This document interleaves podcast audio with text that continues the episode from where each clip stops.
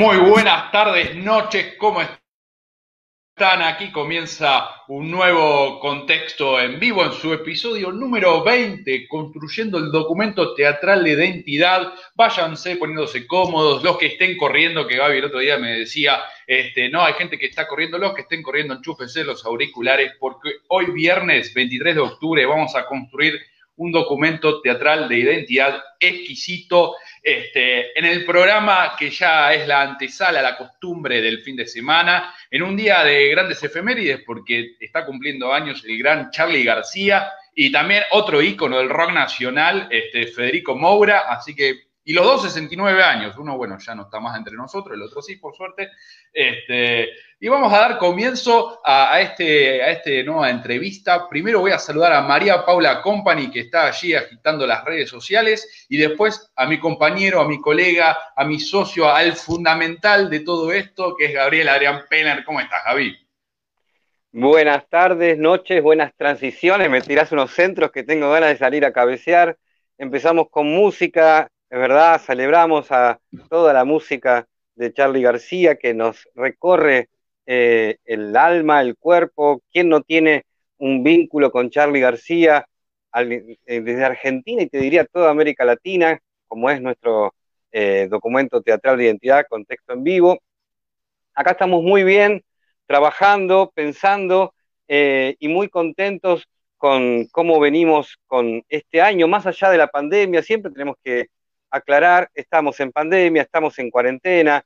Yo, Ale, no te puedo ver presencialmente hace tanto tiempo que, bueno, no podemos estar juntitos y juntitas. Entonces, no me entra un, problema, un problema enorme. Pero bueno, más allá de eso, nos interesa mucho seguir desarrollando nuestro trabajo de archivo, nuestro trabajo documental, nuestro trabajo de visualización de los teatristas de Argentina, los teatristas de América Latina y del mundo en general. Entonces estamos aquí en un nuevo episodio, como vos bien decís, de documento teatral de identidad. Pero antes de eso, necesito, no solamente yo, necesitan todos los amigos y amigas que nos siguen en las redes sociales y que cada viernes eh, se juntan a matear o se juntan eh, a tomar un cafecito, eh, por ejemplo, en Brasil, para necesito saber del el Congreso eh, Contexto Tipea, el Congreso Internacional de Teatro Contexto Tipea, procedimientos políticos. ¿Cuándo va a ser, Ale? Ya, ahora, en, noviembre. lo tenemos a partir del 6 de, de noviembre, arrancamos el quinto Congreso, este año en una edición particular, en una edición virtual, que nos va a encontrar pensando sobre los procedimientos políticos el Congreso lo vamos a desarrollar en forma mixta. Primero, eh, como decimos este año, ahora en noviembre, en una sesión virtual de cuatro semanas eh, a lo largo de todo el mes, pensando los procedimientos políticos con invitados e invitadas de todas partes de, de, Latinoamérica. Los viernes en este mismo horario, a las 19 horas, por el Facebook Live de Contexto Tipea, lo vamos a estar desarrollando. Y el año que viene, apostamos todo a que, a que esto pase en algún momento, la bendita pandemia, poder hacerlo presencialmente, este, como ya es la costumbre de, contexto tipea. Repasamos, si querés, de dónde vienen los invitados e invitadas. Perfecto, dale, repasemos. Mirá, tenemos... Sí, decilo vos, dale, dale, arrancalo. Bueno, no, podemos hacerlo juntos. Primero quería decir que si el teatro sigue así, todo teatro es político, ¿no? Un poco con, con el Indio Solari, ¿no? Entonces, eh, el viernes 6 eh, de noviembre, que es la inauguración de este quinto Congreso de Procedimientos Políticos, vamos a tener desde Entre Ríos a Pablo Vallejo, ¿sí? desde Córdoba a Lina Martinelli y desde Mollidas Cruces, Sao Paulo, Brasil, a Manuel Mezquita Jr. ¿sí? Ese va a ser la primera eh, mesa virtual, el primer encuentro virtual del quinto Congreso. ¿Qué viene después? Viernes 13, 19 horas, escuchá, vienen este, Valientes en Acción, que es un grupo teatral de San Martín, provincia de Buenos Aires, que trabajaron sobre la obra Capullo. Y también viene el grupo Puro Cuento Teatro de Junín, Buenos Aires, este, que trabajó sobre Ofelia o Madre No Mires, una obra para luchar. ¿Qué tenemos después? Ese, día, el 13 va a ser un, día plenamente bonaerense, me interesa mucho porque nosotros estamos acá en Vicente López, en la provincia de Buenos Aires, en el conurbano norte, tenemos nuestro, nuestro, nuestra, finca, estamos afincados acá y nos interesa mucho mostrar y, trabajar desde lo bonaerense también. El 20 de noviembre, viernes, siempre a las 19, les digo a todos, siempre a las 19 horas, tenemos presentaciones de libros. Vamos a convocar a dos eh, personas que han escrito eh, libros.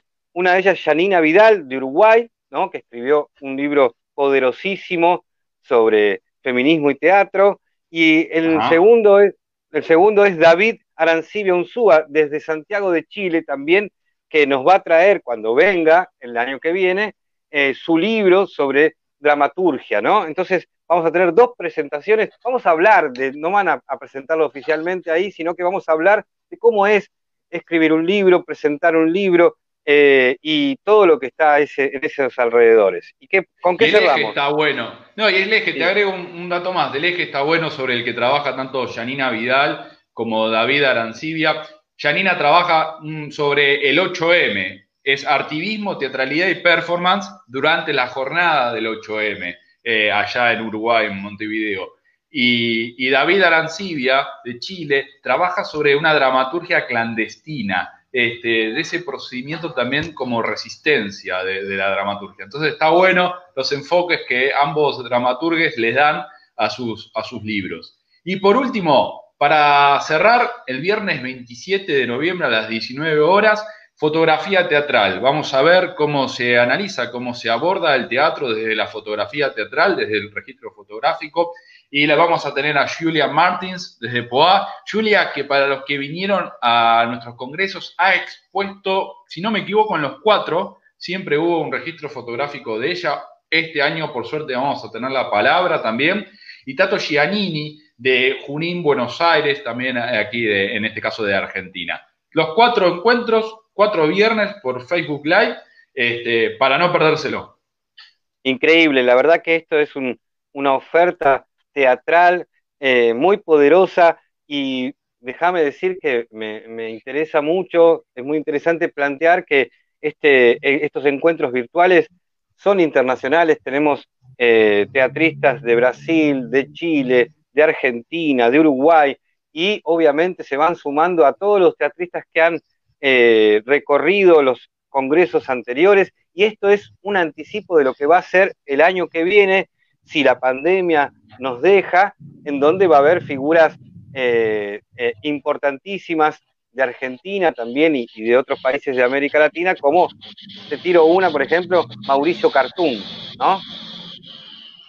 Mire, Mauricio, Cartún, Alejandro Tantanián.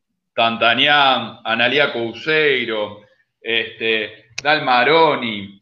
Tenemos, tenemos distintas, distintas este, promesas que, van a venir, que ya nos dieron su palabra, que allí estaremos. Y, bueno, nada, eh, con, muchas ganas y con, la energía puesta, ya no aguanto más, me salgo de la vaina. Muy bien, pero ahora nos salimos de la vaina por presentar mínimamente el libro que está ya entrando en, edición, que es Contexto en 24, ¿no? Ajá, Contexto en 24. Sí, un libro que va a reunir, este, es bien federal, un libro que va a reunir las 24, 24 dramaturgias de los 24 territorios argentinos. La idea del contexto fue en este caso buscar autores y autoras a lo largo del país que pudieran representar a, su, a su, provincia de alguna manera, que puedan representar su, su quehacer este, teatral, en este caso llevado a la, a la dramaturgia. Y y lo hemos, lo hemos logrado después de una larga, una larga búsqueda, hemos abierto convocatorias, se presentaron muchas obras y bueno, después de una fina selección que, hicimos con Sacha Barrera Oro, que fue jurado, junto con, con Adriana Tursi, que también fue jurado, y el apoyo fundamental de, Argentores en este caso que nos acompañó, hemos podido encontrar a estos 24 dramaturgos y dramaturgas que, que van a ser parte de este librazo. Es imperdible, no se puede eh, dejar de leer ese libro, ya quiero que salga, así que estamos trabajando en eso. Bueno, vamos a lo nuestro entonces, vamos a nuestro DTI, al episodio 20. Sí, ya te cuento que las redes sociales están ahí eh, ardiendo, ¿no? Verónica Cardeón dice, ¡vamos! ¿Sí? Dejen, de Dejen de vender lo suyo. No, una, una actriz así potente, Verónica Calderón, de acá de nuestra zona, que nos banca. ¿sí? Así que vamos Yo a. conozco a... Daniela. Daniela creo que es la hermana, la prima, no me acuerdo que era Daniela de, Verónica. A ver, que Verónica me ayude, porque yo la conozco. A Dani fue compañera mía durante muchos años. Debe ser la prima, porque hermana no tiene, así que. Prima, sí, sé que algo, algo había, me parece ahí. Bueno, bueno vamos. bien, hoy nos vamos, hoy nos vamos a San Luis, Argentina. Nos vamos al centro geográfico de nuestro país, allí entre los cerros, para encontrarnos con el investigador, director, docente, biólogo, Alberto Palací, y ya lo vamos a hacer ingresar a nuestro, a nuestro escenario. Ahí está, ahí lo tenemos. Buenas tardes, buenas noches, Alberto, ¿cómo estás?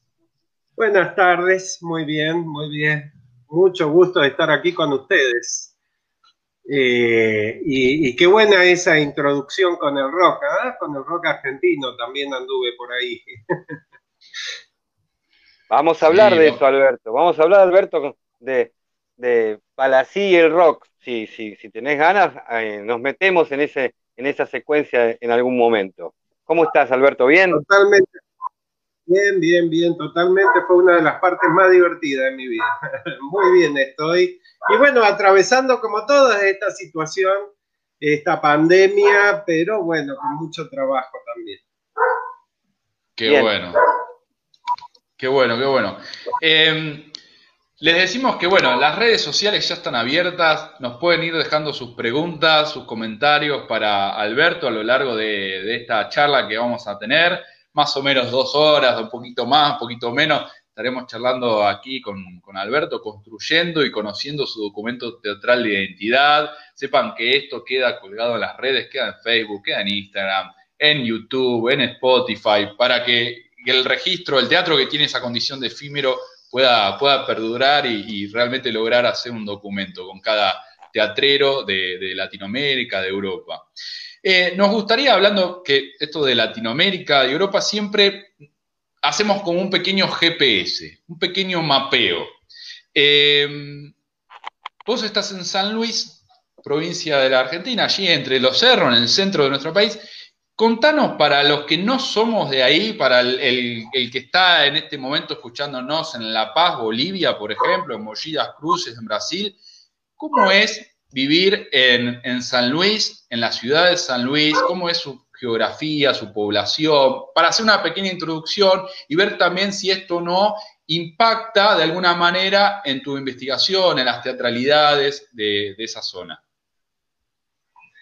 Bueno, eh, San Luis es una ciudad relativamente chica, eh, y que lo más importante y lo más lindo que tiene San Luis son las serranías, ¿no? que lamentablemente ahora están pasando por, por los incendios, como Córdoba. Son las mismas serranías de Córdoba, ¿no? que están unidas con San Luis. Eso es lo más lindo de San Luis eh, y, y, los ríos de San Luis eh, también es lo más lindo. La ciudad es pequeña, tiene, San Luis, la provincia de San Luis tiene dos ciudades importantes, tres en todo caso con la Villa de Merlo. La Villa de Merlo es una, Villa Mercedes es otra y la provincia y la ciudad de San Luis, la capital de San Luis, también es otra. Ahí es donde se desarrollan, digamos, a nivel teatral, esos son los tres grandes polos. También hay teatro en los pueblos, obviamente es muy lindo el teatro del pueblo, pero, pero bueno, los polos más importantes teatrales y de la actividad, digamos, ciudadana son esos tres, aunque la Villa de Merlo no es más turística. Eh, pero bueno, la vida en San Luis es tranquila, es provinciana, es de siesta, es, una, vida bastante, bastante linda, bastante tranquila, no tiene, la, como todas las provincias, no tiene la aceleración de Buenos Aires eh, y se vive bastante bien. A mí me gusta mucho, yo en realidad soy nacido en Mendoza. soy, soy de, montaña, digamos. Eh, y, y, bueno, me vine acá a San Luis a estudiar, a estudiar precisamente biología y ya me quedé, ya soy un puntano más. Un chuncano, como, como un chuncano, un chuncano, sí, sí, me van a ver, me van a escuchar en chuncano. ¿eh? Durante, cuatro, durante cuatro años visité mucho ahí la villa de Merlo por, por una especie de familia política que tenía, así que he podido conocer un poquito más en su profundidad la, la, la, escena local, la gente, es hermosa, la verdad que es hermoso. Sí, Merlo, Merlo tiene la particularidad teatral de que eh, hay mucha gente de Buenos Aires y de otros lugares del país viviendo ahí. Es, muy particular lo que sucede en Merlo a nivel teatral. Es, es como esos, esos pueblos, esas ciudades de, o pueblos de montaña, donde hay cierta bohemia interesante, que yo lo podría comparar con Unquillo en Córdoba y con lugares de, de, esa, de ese estilo, ¿no? Es muy lindo, es muy bonito verlo, yo he estado de vacaciones y trabajando ahí, es hermoso, es muy lindo. Tienen un festival también muy importante de teatral, este, tienen, tienen ahí una... Sí, sí, el festival Noches Merlinas. Noches Merlinas. Noches Merlinas es uno de los festivales importantes, más viejos de, de Merlo, y después hacen encuentros y trabajos muy interesantes. Cada vez que está el provincial de teatro eh, Merlo, el provincial o el regional de teatro del Instituto Nacional de Teatro, Merlo presenta eh, cuestiones muy interesantes. Y hay una renovación, ¿no? O sea, Merlo le da una renovación al teatro de, San Luis. Alberto, eh, ya que estamos hablando de San Luis y del teatro, ¿no? Eh, bueno, acá aparece el concepto seguramente que vos eh, trabajás en tu, en tu trabajo, el desarrollo de trabajo de investigación, que tiene que ver con eh, el concepto de territorialidad, ¿no? Eh, la relación entre territorio, ¿no? Y teatralidades, territorio y poética. ¿Cómo podríamos pensar, nos ayudás a pensar un poco esa relación en tanto San Luis o en tanto las, las tres ciudades que vos marcaste de territorialidad y poética teatral? Bueno, mira, yo la territorialidad o, el, tema de la poética en sí, yo lo empecé a trabajar y lo trabajé en mi tesis desde, los significantes, desde aquellos materiales significantes, escénicos, textuales, eh, que, se producen, que los creadores de teatro producen. Entonces, y también eh, el tema de la territorialidad la profundicé con lo que plantea Deleuze, con microfísica, y, micropolítica y territorialidad. Eh, y entonces yo creo que hay significantes que producen territorialización y desterritorialización. Eh, esos significantes, por ejemplo, hablamos del chulcano, ¿no? Es eh, el hablar chubucano o algunas características que tienen que ver con el folclore puntano eh, o, con, lo aborigen también, eh, son, entregan significantes que producen territorialización. Pero a la vez, también acá se producen y se hacen obras foráneas, muchas de Buenos Aires, ¿está? Entonces, eso, eso produce a la vez una desterritorialización y reterritorialización. Esos significantes se, se, van amalgamando y van produciendo distintos signos y significados en ese sentido, ¿no? En el caso de San Luis, eh, por ejemplo, tenemos un autor muy interesante en Villa Mercedes, que es el que yo trabajé, investigué, que es Luis Palacio.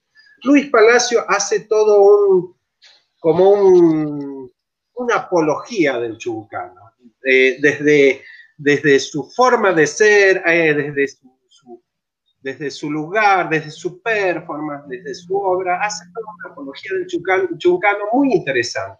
Y por ejemplo hizo una obra eh, que fue una creación colectiva sobre Tennessee William y el chuncano estaba presente. O sea, había una territorialización desde, desde ese significante chuncano y había una de reterritorialización de material desterritorializado, que era lo de Tennessee Williams, ¿no? Entonces, la dramaturgia de Tennessee Williams entró a ser puntanizada. Un trabajo muy interesante eh, que participó en el festival, eh, en la fiesta nacional de teatro desde el instituto, ganó la fiesta provincial, digamos.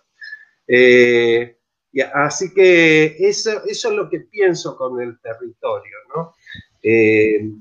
hay, hay, hay una, por ejemplo, ya que hablaban de política, hay una, mm, hay significantes políticos muy interesantes en distintas obras que tienen que ver con lo que pasa en San Luis, con la política, ¿no? Y acá me voy a meter en un terreno escabroso. Métase, métase, métase. Meto tranquilo, ¿no?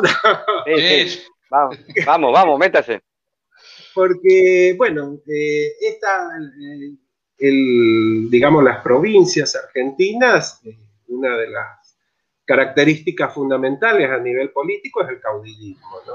Entonces, hay obras que, trabajan ese tema, el tema del, caudillismo desde el, gobierno de Rodríguez Aesta, desde el comienzo de la democracia, salvo un periodo eh, muy corto que estuvo Poggi, que era un, Poggi de ellos, digamos. entonces, entonces el gobierno de los Rodríguez Sá tiene mucho poder. Y hay, hay en ese caso, hay, eh, eh, siempre las obras tocan esos significantes políticos, ¿no? por eso, desde ese punto veo el tema de la territorialidad de, cómo los significantes atraviesan o, no, se, eh, entran o se van de, lo que podríamos llamar costumbres argentinas, ¿no? Bien, estamos con Alberto Palací desde San Luis, Argentina. Eh, recordamos que nos pueden dejar sus comentarios aquí en el, en el chat y si los vamos transmitiendo. Eh, y hablando de, territorio, y para jugar un poquito ¿no? con, el territorio y el desterritorio, ¿cómo fue tu propio proceso de territorialización y desterritorialización entre Mendoza, eh, Córdoba, San Luis? ¿Qué te, te fue movilizando? Porque si no, si no, si no me he informado mal, lo primero que te movilizó fue la biología a, construir un nuevo territorio en otro lado. Así es. Bueno, eh, de adolescente me, me, gustaban mucho los animales, me interesaba mucho la biología y no, no me podía ir muy lejos porque mis padres eran grandes, ya fallecidos actualmente, pero en ese momento eran grandes y no me podía ir muy lejos, Tucumán o yo me quería ir a, yo tenía la, idea de irme a trabajar a la selva, a trabajar, a, no sé, a, lugares agrestes eh, con biología. Fantasías también, ¿no? Porque después cuando entré a la carrera vi que, no había tanto de eso, digamos. Eh, y bueno, me vine a estudiar biología acá a San Luis. Eh, al año de que también siempre tuve alguna relación con el arte, no con el teatro en sí, eh, sino con la literatura sobre todo. En aquella época, bueno, hablaron cuando, cuando empezó este programa, hablaron de Charlie García y Moura, bueno, yo soy de aquella época, de los 80, ¿no? Y en los 80 mm, creo que ahora está más popularizada la actividad teatral. En aquella época no estaba tan popularizada, no sabía nada de teatro, yo eh, solamente mis padres veían eh, Darío Vittori, eh, no me gustaba, o sea, lo veía porque, por acompañarlos, me reía de los mismos chistes que, ellos se reían con onda, porque yo me llevaba muy bien con mis padres, pero no me gustaba mucho, o sea, en, esa época era un adolescente rebelde que quería rock and roll y no, no, no me gustaba mucho. Eh, pero Teatro como en el teatro era eso. Estamos casi en la, en la, en la época de Darío Vittori ahora. totalmente. Eh, bueno, ahí podemos hablar después de eso, de esa vuelta. Esa vuelta con, cambios, pero vuelta al fin.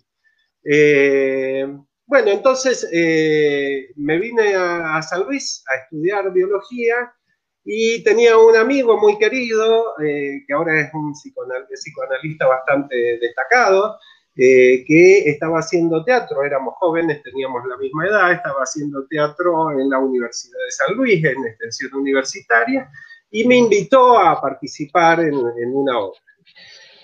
Yo no sabía, yo no, me veía actuando. Entonces eh, fui a preguntar por el taller de literatura, me dijeron que todavía no empezaba, bueno, y al final me metí eh, en teatro porque llegó otro amigo, no sé si ustedes reconoce, conocen a Jorge Díaz, que tuvo una trayectoria muy importante en Córdoba y a nivel internacional, que es fallecido también.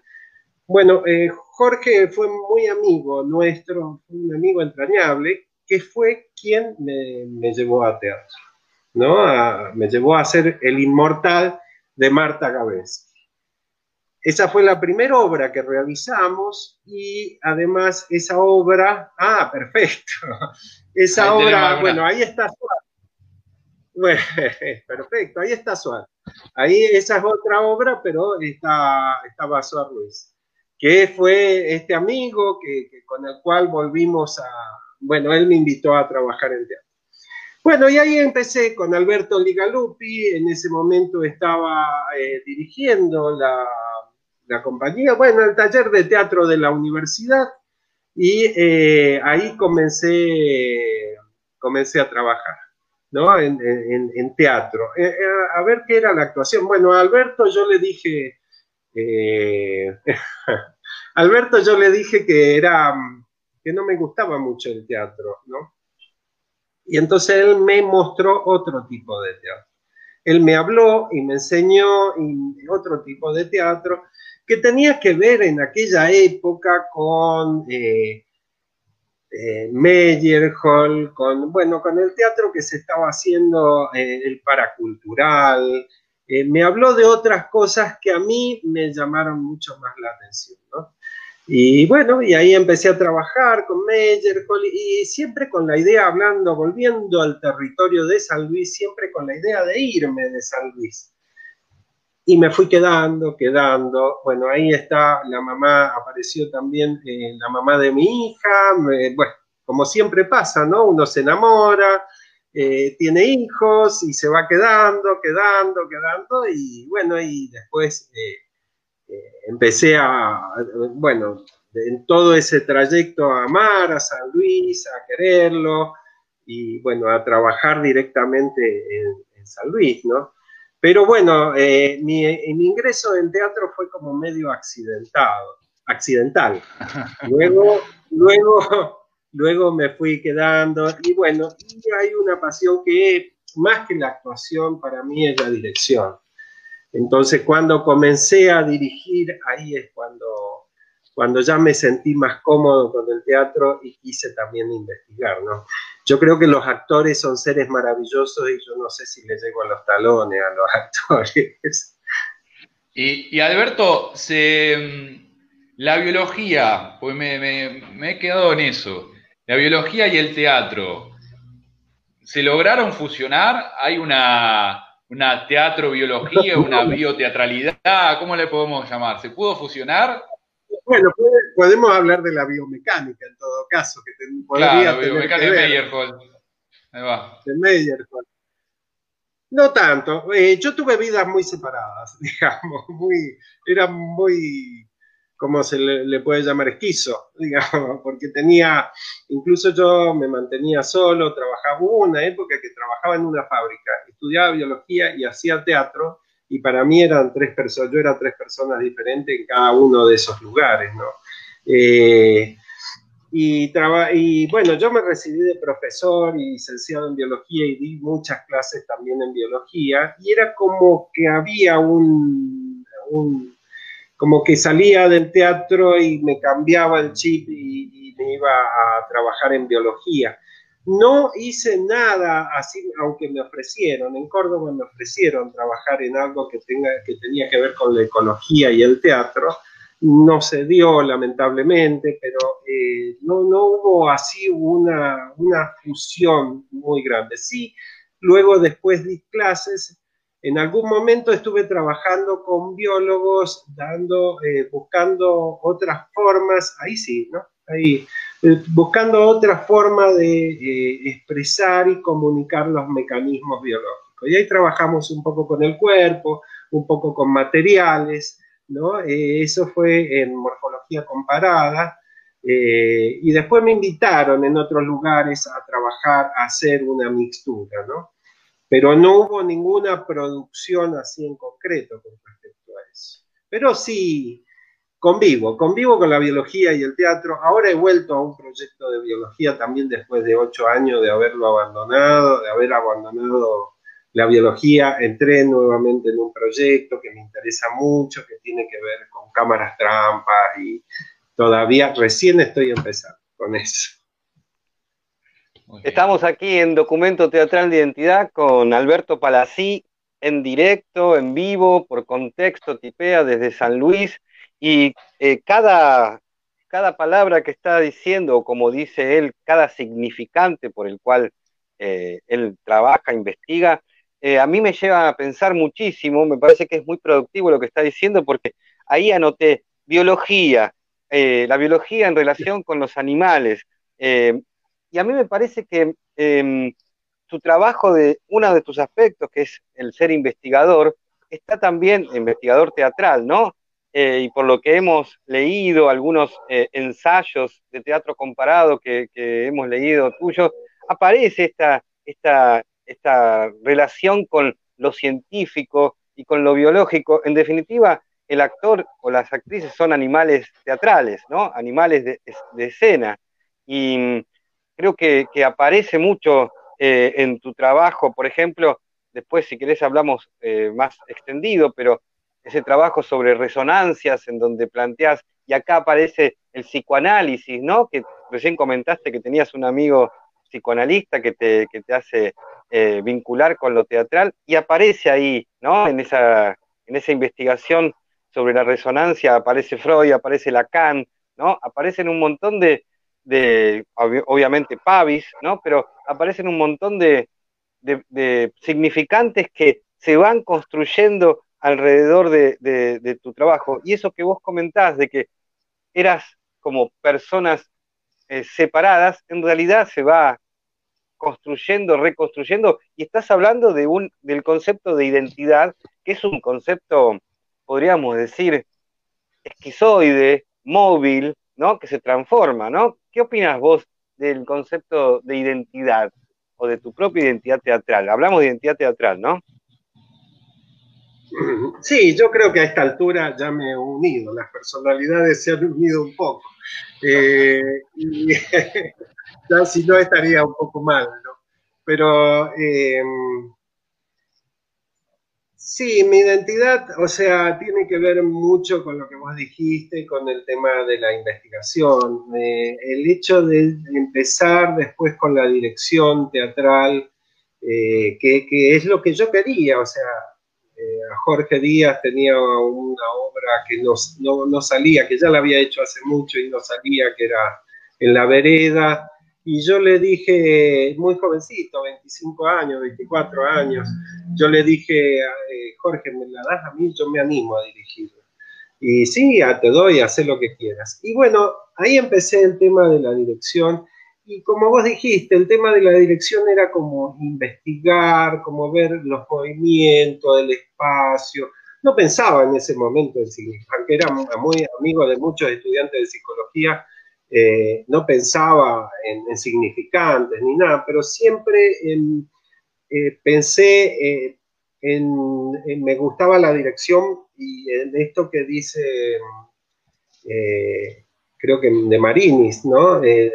no, Grotowski, Grotowski, el ser el primer espectador. ¿no? el, espectador único, el espectador privilegiado, ¿no? Y eso, eso me interesó como como esa posibilidad de, investigar espacio, de investigar cuerpos, de investigar eh, voces, textos, eh, eh, movimientos. Todo eso, eso como vos decís, ahora pensándolo desde ese lugar, tenía que ver con, el investigador, tenía que ver con, con la biología quizás, ¿no? No lo miraba directamente la biología, lo miraba desde el lado artístico. También la, idea de, ruptura, tratar de, con, con, la apuesta, tratar de romper algún paradigma para, para generar quilombo, hablando mal y pronto, para generar lío. Eso siempre me gustaba de chico, entonces generar algún lío, algún, algo que, que resuene, que, la gente habla. De hecho, trabajé bastante acá en San Luis. Es, un poco problemático el tema del desnudo, ¿no? Eh, y yo trabajé con bastantes así desnudos. Eh, y acá, acá es muy problemático. No es lo mismo que pasa en Córdoba, en Buenos Aires, que está un poco más desprejuiciada la cosa. Aún sigue siendo eh, problemático trabajar con desnudos. No te censuran, pero pero hablan, digamos. Entonces, bueno, eh, esa ruptura y eso me produjo, eh, estaba cerca de este lado de la investigación. Por otro lado, yo entré a trabajar justamente en las materias que daba Jorge Díaz, porque él se fue a Córdoba a vivir, entonces eh, yo concursé esas materias eh, sin tener título. Ah, ah, no, ya tenía título de profesor en biología, pero ya tenía una trayectoria y experiencia en teatro y concursé dos materias que, fue, que son las que estoy dando aún, ¿no? Expresión corporal y actuación dramática y doblaje y sonorización eh, del locutor nacional en ese momento, ahora es la licenciatura en producción de radio y televisión. Las concursé hace muchos años y eh, tenía que hacer investigación. O sea, una de las, de, exigencias de la universidad era hacer, investigación académica, no la investigación que estaba haciendo yo en escena, ¿no? Y eh, di con Violeta Gullot en su momento, que es eh, una profesora de filosofía muy, muy, eh, muy nombrada, muy, muy importante tuvimos una onda para hacer teatro y filosofía y después eh, con Liliana Fenoy, que ella me llevó más a escribir. Entonces ahí, ahí es como que empecé ese trabajo de la investigación y la escritura. Y poner, ella me decía, pero ¿por qué todo esto que pensás cuando haces una puesta en escena no lo escribís? Bueno, empecé un poco así, a escribirlo y bueno, y ahí sí fui conectando, después es largo, si quieren, si tienen un rato podemos hablar. Estamos muy bien, estamos felices. No sé si por ahí va la pregunta que me, me hacías, pero bueno, eh, ahí empecé a, a, trabajar y bueno, y tenía que hacer un doctorado. Hay, hay cosas que tienen que ver con el trabajo, ¿no? con, el, con las necesidades de, eh, ¿cómo, es que se dice? De progresar a nivel laboral, ¿no? Eh, porque yo nunca, ahora soy doctor, pero nunca quise ser doctor, no me interesaba mucho, pero tenía que tener un título de posgrado para eh, tener el cargo que tengo ahora, que es un adjunto. entonces ya lo tenía el cargo, pero tenía que efectivizarlo, entonces tenía que hacer algo de posgrado. Eh, bueno, ya estaba trabajando, ya estaba investigando, ya estaba escribiendo algo y empecé una maestría en comunicación en Mendoza, en educación y comunicación. Era interesante. Yo estoy, voy a decir otra infidencia, ¿no? Pero estoy en la carrera de comunicación, en carreras de comunicación, yo no creo mucho en la comunicación. O sea, soy, más, más del lado de, O sea, sí creo que hay una comunicación, pero es otra. tiene que ver con el deseo, tiene que ver con. O sea, no creo que nos entendamos. creo que tenemos la ilusión, pensamos que nos entendemos, sospechamos que nos entendemos. Y ahí armamos un mundo, pero, bueno, en relación a eso, no tenía ganas de estudiar. Si bien estudié muchos autores y de comunicación, yo quería estudiar arte, estudiar teatro. No habían posgrados de teatro por lo menos no me llegaban a mí. Entonces, eh, y bueno, y el tema de la educación también me interesa, porque era comunicación y educación, pero no, yo, yo siempre eh, quise hacer arte, digamos, o teatro, hablar, o, hacer o hablar del teatro, o sea, tampoco, no es que me considero un artista, sino hablar de los artistas. Entonces, eh, a partir de ahí la dejé, fui dejándola, me aburría, qué sé yo. Y eh, Liliana Fenoy, que era la, en el proyecto que me retaba mucho, me retaba mucho porque no escribía o escribía poco. Y entonces, entonces eh, fallece, muere, una muy amiga, muy amiga, un golpe bastante fuerte cuando murió ella. Eh, y me conecté, me empecé a conectar con Córdoba porque eh, tenía una amiga, muy amiga ella, que es Adriana Musitano, una gran investigadora de Córdoba, eh, y me empecé a comunicar con ella porque ella co-dirigió el proyecto que nosotros estábamos terminando de Liliana, porque te queríamos dar un cierre después de su muerte. quedamos tres en el proyecto, tratando de terminarlo, porque el barco se hundió y se fueron todos los entonces quedamos tres tratando de cerrarlo, eh, con dos amigas, muy amigas. Entonces, eh, después, eh, con Adriana, Adriana Musitano me llevo hacia el doctorado en artes. O sea, me, dice, mira, hay un doctorado en artes en Córdoba, presentate y presenta todo, todo tu currículum yo era profesor en biología y tenía mucha trayectoria en teatro. No sé si, ah, creo que ya me había recibido de licenciado también en biología. Entonces, eh, bueno, me presenté y entré en el doctorado. Eso fue una de las cosas más lindas también que hice en Córdoba, porque a mí Córdoba me gusta mucho, mucho. Y la gente de Córdoba me gusta mucho, mucho. La tesis me la dirigió Laura Fobio. Eh, que también una investigadora muy, muy interesante de letras, eh, que, se, especializa en teatro, ¿no? Eh, y también del equipo de investigación, porque yo entré a trabajar en el equipo de investigación de Adriana Musitano, y ahí conocí a Laura, me dirigió la tesis, y fue muy lindo, muy lindo. Me volví a reencontrar con gente como Paco Jiménez, porque ya lo conocía de antes, eh, como Roberto Videla, me reencontré con la gente de Córdoba que no la veía hace mucho y, me reencontré con el teatro de Córdoba. Y bueno, trabajé también en dos proyectos de investigación ahí. Así que sí, la investigación fue, fue parte importante en mi vida. En realidad, el, tratar de ver cómo funcionan las cosas, ¿no? Eh, y ese acercarme al psicoanálisis tiene que ver con, que traté de ver cómo funcionan las cosas a partir de los significantes y el deseo, ¿no? Pero sí, sí, cómo funciona la vida, cómo funcionan los animales, cómo funciona el arte, qué pasa con el hombre, qué hace. Y bueno, y esto, esto de lo político también es muy interesante, que hablaron en la introducción del programa, que si quieren podemos charlar de eso. Estamos con Alberto Palací de San Luis, Argentina, recorriendo todo su, documento teatral, su trayectoria. Eh, te cuento, Alberto, que nos están dejando algunos saludos, abrazos, en este caso Ernesto Musano, quien vos también tenés el gusto de conocer. Dice abrazo grande a los tres.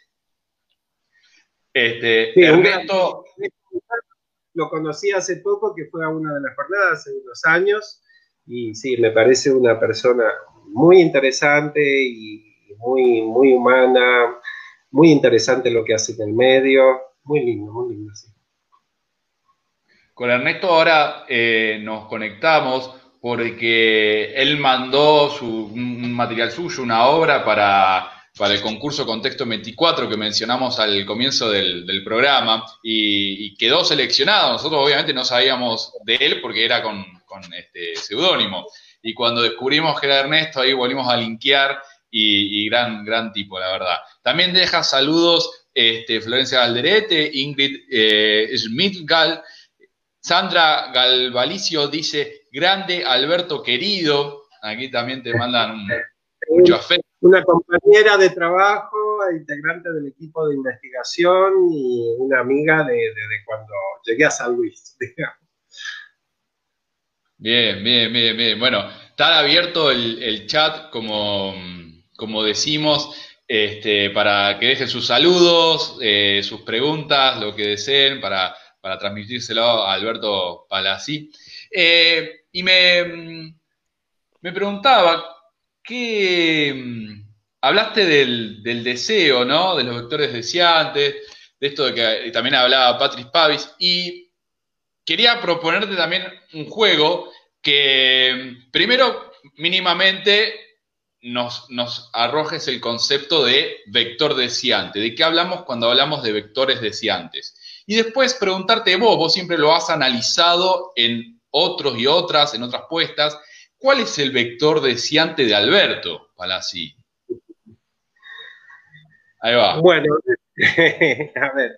No, cuando hablamos, eh, Patriz se refiere, eh, Patriz se refiere a vectores deseantes cuando, que tiene que ver con, con la dirección para mí de la energía, ¿no? La dirección de la energía. Pavis habla de los signos. Yo lo, lo, trabajé a eso desde los significantes. Significantes en el sentido de, como dice Bartes, a la espera de significados, ¿no? Entonces, eh, y esa, esa línea, digamos, e, esa línea vectorial, ¿no? Esa línea que recorre el, significante, sus interpretaciones, sus relaciones, sus relaciones con otros significantes, están en relación al deseo de los creadores, ¿no?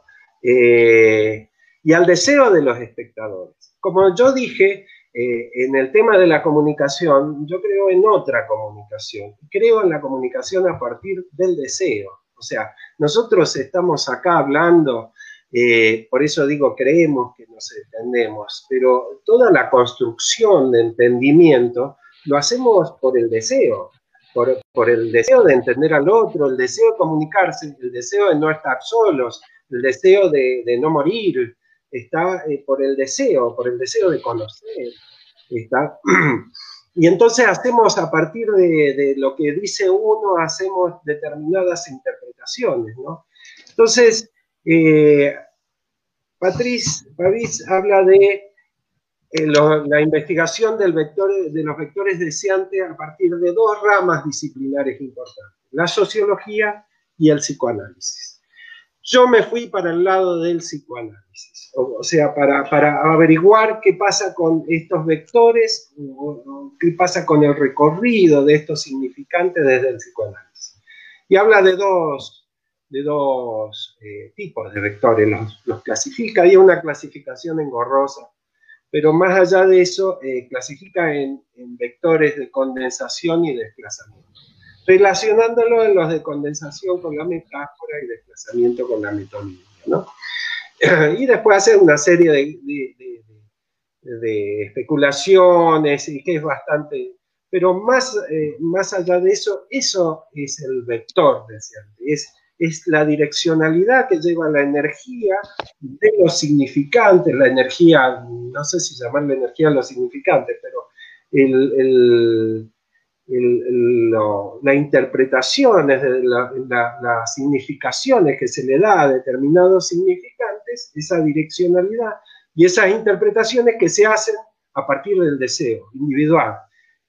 El deseo que tiene que ver con el gran otro, el deseo del otro, como dice acá, ¿no? Eh, que tiene que ver con eso. Y con respecto a mí, eh, me cuesta un poco más, puedo hablar de mi historia. Pero con respecto a mí, eh, creo que el vector que me guía es un poco lo que estuvimos hablando, es esto de, la curiosidad, ese eh, el significante, digamos, que quizás me guía. Ahora, por ejemplo, leo, eh, con respecto a teoría teatral, leo lo justo y necesario, digamos. Eh, pero ahora estoy leyendo mucho, tratando de entender y leer más a Derrida, profundizando un poco más por la filosofía, ¿no? el estructuralismo y el postestructuralismo. Y entonces creo que ese significante que me guía tiene que ver con la curiosidad. ¿Cómo se Hay una, una frase, de, volviendo al rock, de divididos, eh, ¿qué ves cuando me ves? Bueno, ¿qué es ese el, problema? Digamos, lo que me guía a mí. ¿Qué ves cuando me ves? ¿Qué, veo cuando te veo? ¿Qué, cuál es la interpretación? ¿Qué pasa? Y más en el arte, ¿no? Eh, que se da, se da ese tema. ¿sí? Y por eso creo que es la curiosidad lo que me guía a, hacer cosas. Déjame contarte, Alberto, y contarles a todos que si quieren leer el texto que, eh, de, de, Alberto y también textos de Laura Fobio y de Adriana Musitano, que fueron, están en este hermoso libro que se llama Paisajes Dramatúrgicos, ¿sí? Eh, que es editado por la editorial Papeles Teatrales, y que es un exquisito libro, ¿sí? Eh, ensayos de teatro comparado, en donde hay otros autores y está eh, prologado por Jorge Dubati, pero digamos, es muy interesante lo que estás planteando. A mí me, lleva a pensar muchísimas, eh, creo que hacemos documento teatral de identidad para ponernos en riesgo de pensamiento, ponernos en riesgo de obra, porque me gusta la idea de, de que pensamiento teoría y praxis van de la mano, ¿no? No es que están separados, sino que hay todo ahí un, cuerpo único, ¿no? Un cuerpo único. Y me gusta esta idea eh, del deseo que vos estás planteando y que retomás a otros autores. Podríamos hablar de que tu, mirada es eh, ¿no? Cuando, ahora que, que planteás a Derrida, a planteás a, también, a, bueno, se me ocurre Lyotard, Jean que habla sobre lo libidinal en el arte, ¿no? Eh, es interesante. Y me, interesa volver a tu, a tu trabajo de director, ¿no? Porque em, no sé si, estoy equivocado, quisiera que vos lo, lo, plantees. Eh, el, el, trabajo del director, la puesta en escena, ¿no? La puesta en obra es la puesta en escena del deseo, ¿no? Es, vamos por el deseo cuando vamos eh, a dirigir algo. ¿Qué te parece a vos? ¿Qué, qué, qué opinás? Totalmente de acuerdo. Mira, hace poco participé de las jornadas de, dirección teatral, las internacionales, eh, que se realizaron en Córdoba, las primeras jornadas, muy interesante. Y bueno, presenté un trabajo que tiene que ver con lo que vos hablas. O sea, eh, en realidad, en realidad el trabajo tenía que ver con analizar cómo se daba la relación entre director, directora y actor, actriz, ¿no? Cómo se da esa relación. Y, y yo hablo de ahí de una relación deseante, ¿no? Una relación que hubo unos malos interpretaciones, no sé, de, por ahí de un, un, ponente que no, que no conocía mucho del tema o cómo cómo trabajaba yo, ¿no? Pero más allá de eso, hubo cuando que me dijo, si vos hablas de deseo, hablas de perversiones, no, le dije yo, para nada. Entonces, medio raro. Pero eh, a lo que voy es que eh, en esa relación eh, hay una relación deseante, o sea, que es el, el director desea ver, eh, o sea, hay, una mente deseante, digamos, de ver cosas, y el actor, el director o la directora, y el actor o la actriz es un cuerpo deseante de transformar su cuerpo, de transformar su vida, de transformar el espacio, de transformar, ¿no? Entonces hay un cuerpo deseante. Entonces, yo creo que el artista en general, de cualquier disciplina, eh, tiene una actividad totalmente deseante y comunicativa en ese sentido, en el sentido del que hablamos, o sea, llegar al otro, poder eh, llegar a que el otro pueda producir determinadas interpretaciones que no siempre son las mismas que el artista quiere que produzca. Entonces, eh, hay una, para mí el arte tiene que ver con eso, con la necesidad de eh, que la gente de, alguna forma reflexione y sienta, y sienta, ¿no? Fundamentalmente, desde el lado artodiano es eso, ¿no? Que sienta, que, que, sienta en su carne, en su cuerpo, lo que el, artista quiere decir, ¿sí? Eh, por eso, sí, sí, para mí el, el arte es una actividad totalmente deseante en ese sentido. La investigación también. Ojo que yo creo que la investigación, incluso científica, es eh, una creación. Es una creación, es una invención y es una ficción. La investigación científica es una ficción. Eh, si hablas del átomo, el átomo no se puede ver. O sea, es una creación a partir de los, de los efectos, eh, de determinados efectos, se, se creó, se habló del electrón, del neutrón, del protón, pero son efectos que producía la materia, ¿sí? Y no, no, no, se vio el átomo, ¿sí? Entonces, para mí todo es creación. Cuando uno, por ejemplo, desde la biología, uno investiga algo y le mete la estadística cuantitativa, esa estadística es totalmente sesgada, ¿está? Es una estadística donde tiene que dejar de lado determinadas variables, porque si no, no puede. Bueno, Prigogine habla un poco de eso, ¿no? Eh, eh, tiene, que dejar determinadas variables y utilizar solamente dos o tres variables trabajar sobre esas dos o tres variables para ver, no sé, comportamiento o para ver eh, determinadas funciones de un órgano, etc. y entonces, al dejar de lado varias variables, es sesgada. Entonces estamos creando, estamos armando una teoría, ¿sí?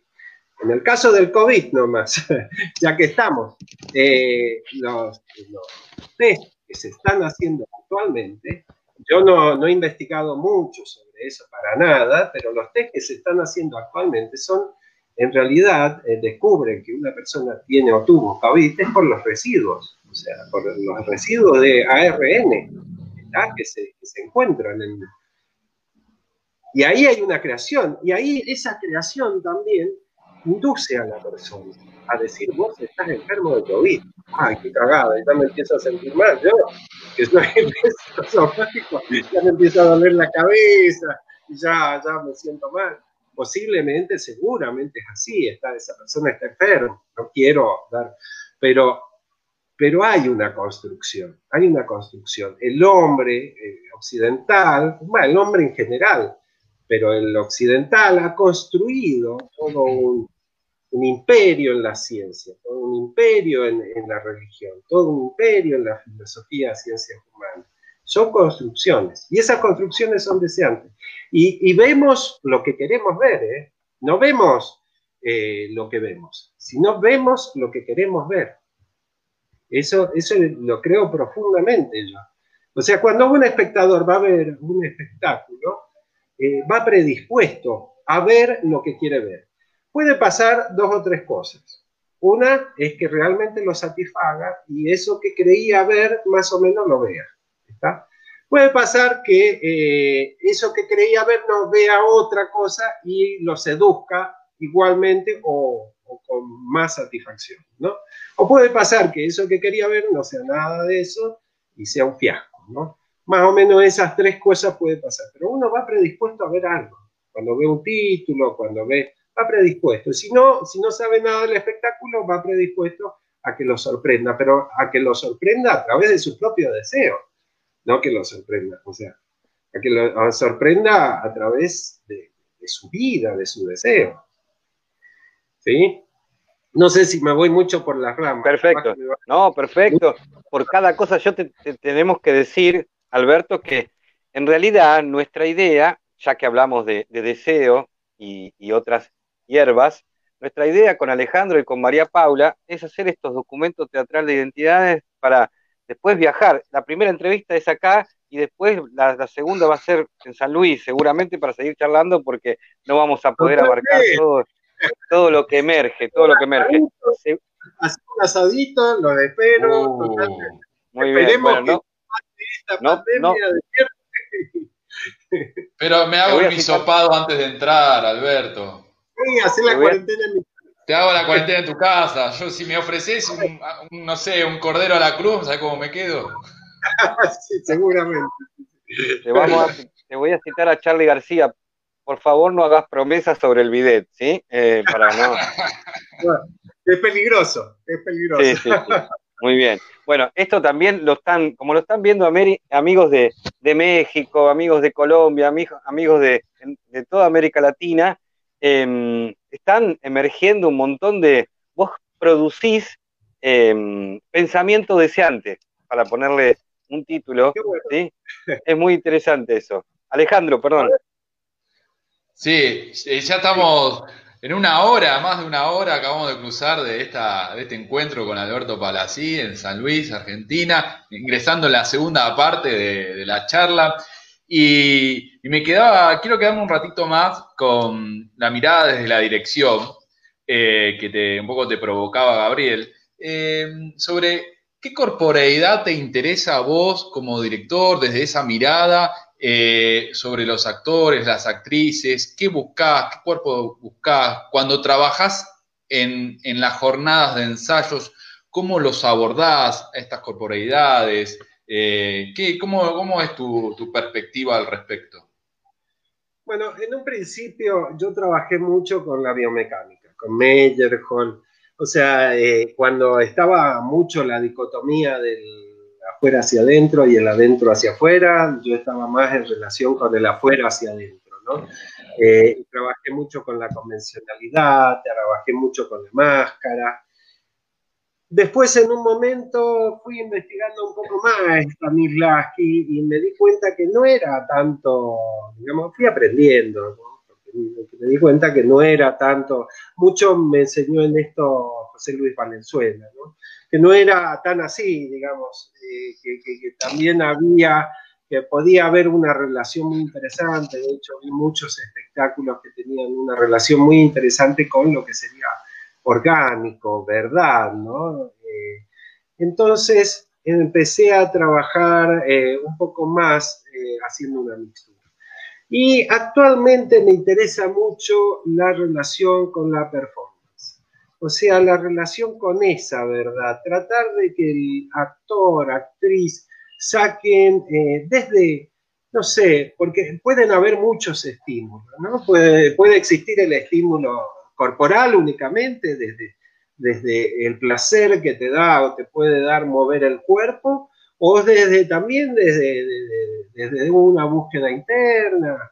Entonces, yo no creo, no, precisamente no estoy de acuerdo con que el actor tenga que, imitar o, hacer un personaje desde, desde una búsqueda de, de, lo que fue el personaje. Me parece que yo siempre pensé que el actor o actriz tenía que tener un diálogo con el personaje, ¿no?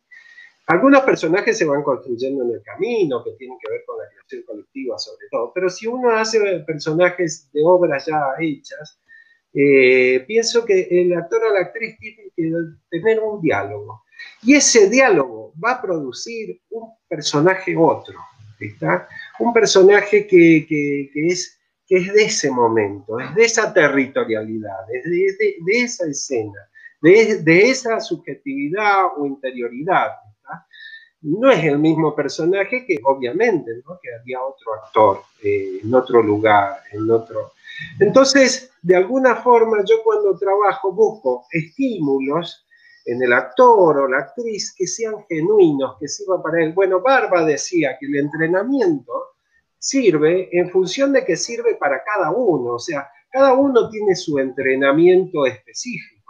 Bueno, la dirección para mí pasa lo mismo, cada uno tiene que tener su estímulo específico. Entonces, según lo, que va pasando, según lo que uno va pensando acerca de cómo tiene que ser la escena, acerca de cómo tiene que ser el espacio, la actuación o los personajes, digamos, eh, es como, como, como yo haría el trabajo, voy trabajando, creando esos estímulos. Y cuando yo veo, digamos, en, este trabajo de dirección hablaba de perceptos y afectos que tienen que ver con Deleuze, ¿no? Entonces, yo creo que cada uno tiene este, este, este, conglomerado de perceptos y afectos. Entonces, cuando uno ve en el actor o la actriz determinados perceptos y afectos que lo conmueven a uno, al director, eh, ahí es cuando uno ve algún resultado. Y es difícil de mantener eso es difícil de mantener eso en el actor o la actriz, ¿no? Eh, había una, una cosa muy interesante, fue, no me acuerdo en qué trabajo, que un exponente, eh, director, decía de que, ¿con quién era? No me acuerdo bien, pero con un determinado actor, que estaba eh, en una de las funciones, que fue muy mala, que el director dijo que fue muy mala, el actor dijo eh, que, lo, que se había sentido bien y dijo, ahora sí entendí al personaje, dijo el, actor.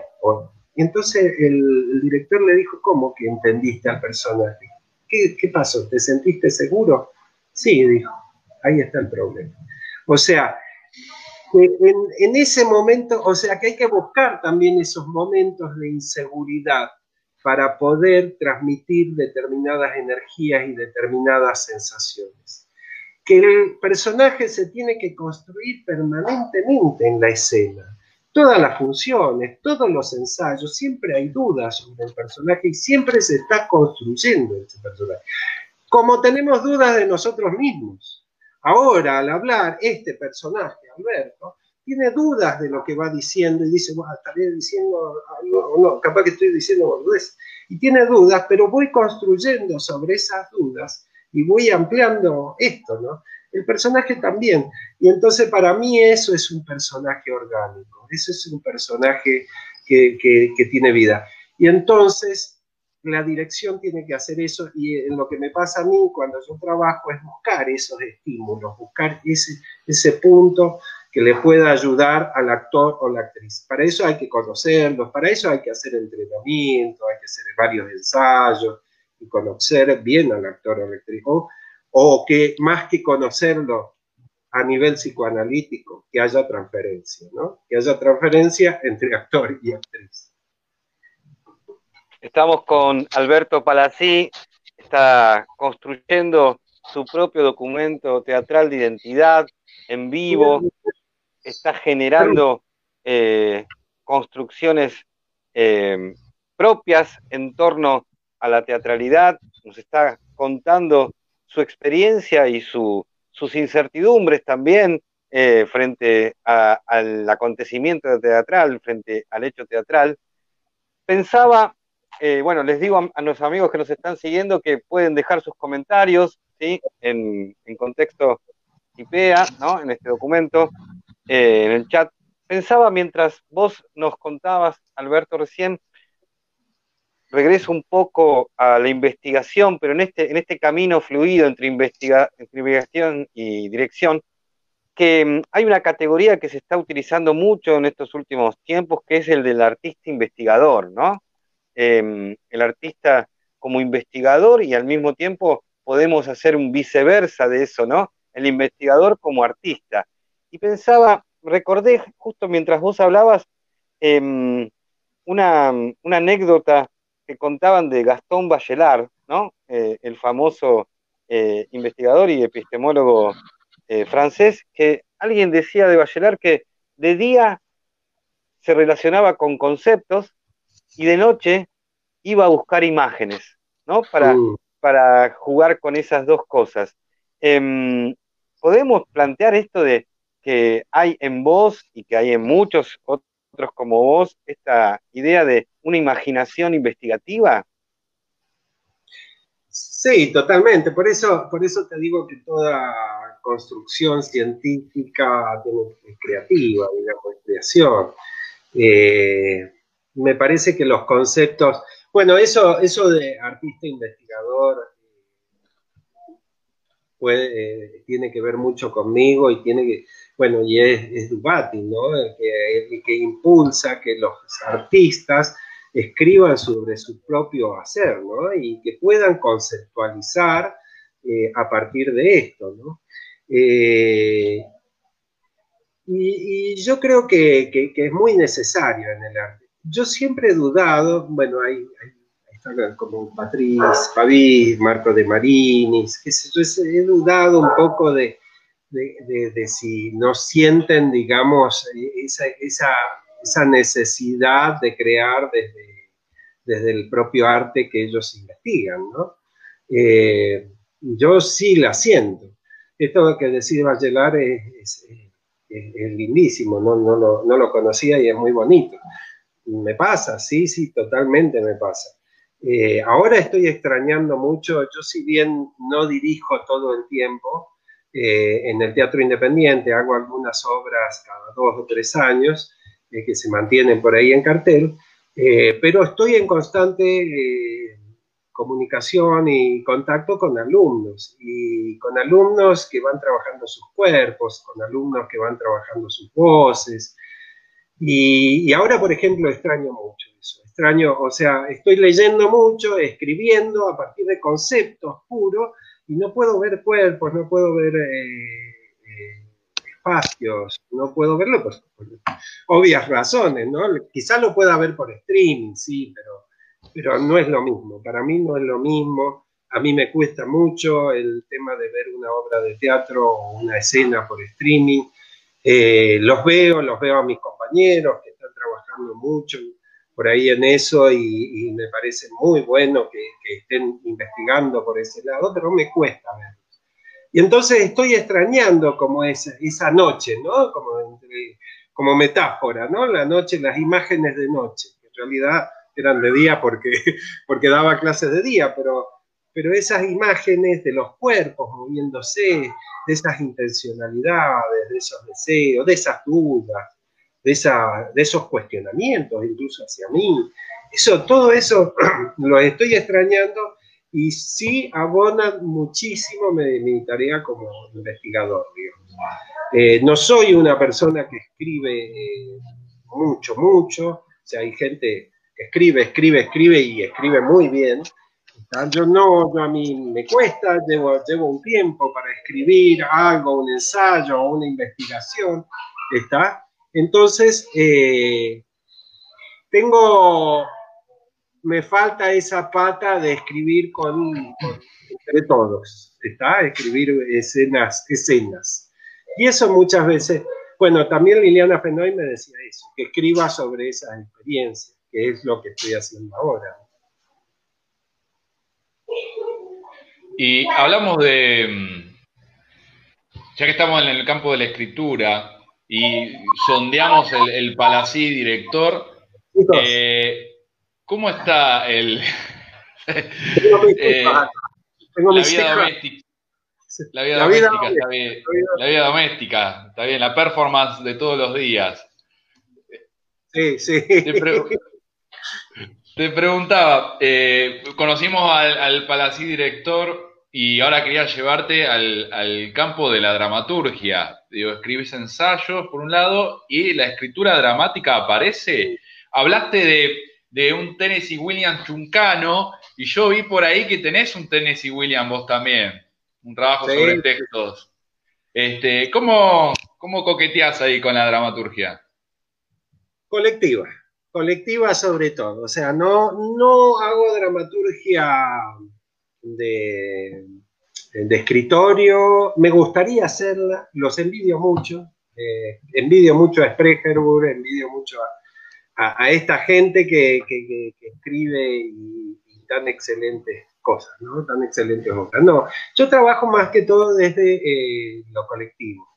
Eh, me gusta mucho trabajar desde tirar de propuestas y que, todos vayamos construyendo. Ahora precisamente, enseguida voy a hablar de Tennessee Williams, pero ahora precisamente estamos tratando de revivir una obra que hicimos hace más o menos 15 años, que se llamaba Menú del Día, que era una creación colectiva que tenía que ver de el hombre por el hombre, ¿no? Es el, eh, el, hombre que se come a sí mismo y que se destruye a sí mismo a través de la metáfora de una fonda eh, Chuncana, también, ¿no? De una fonda de pueblo donde están esperando a alguien, como si fuera Godot, todos los, dueños y los habitués de la fonda que es el público están esperando a alguien y bueno, al final es alguien para morfarse, ¿no? Pero en todo, eh, a, partir de todo eso eh, se va hablando de política, de sexo, de erotismo y de eso de, del hombre por el hombre.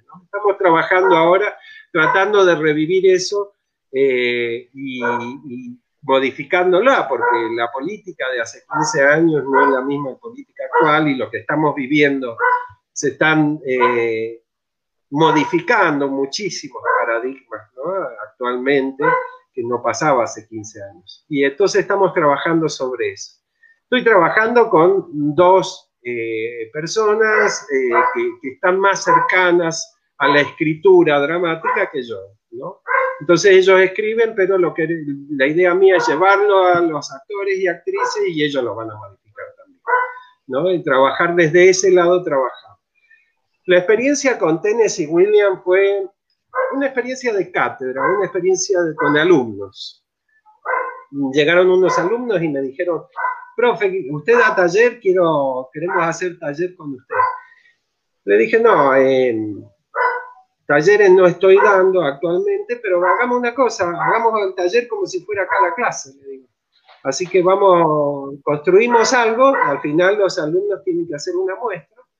Eh, ustedes hacen la muestra y si yo veo que la muestra, en la muestra está lindo, la seguimos haciendo. Si veo que se comprometen, porque acá hay un problema con los talleres de teatro, ¿no? Por ahí no se comprometen, yo ya me he cansado un poco de eso de tener un día dos alumnos, después el otro día cuatro, después el otro día uno, después el otro día diez, y así. Entonces, es como que no se comprometen. Pero yo les dije, si se comprometen, lo hacemos.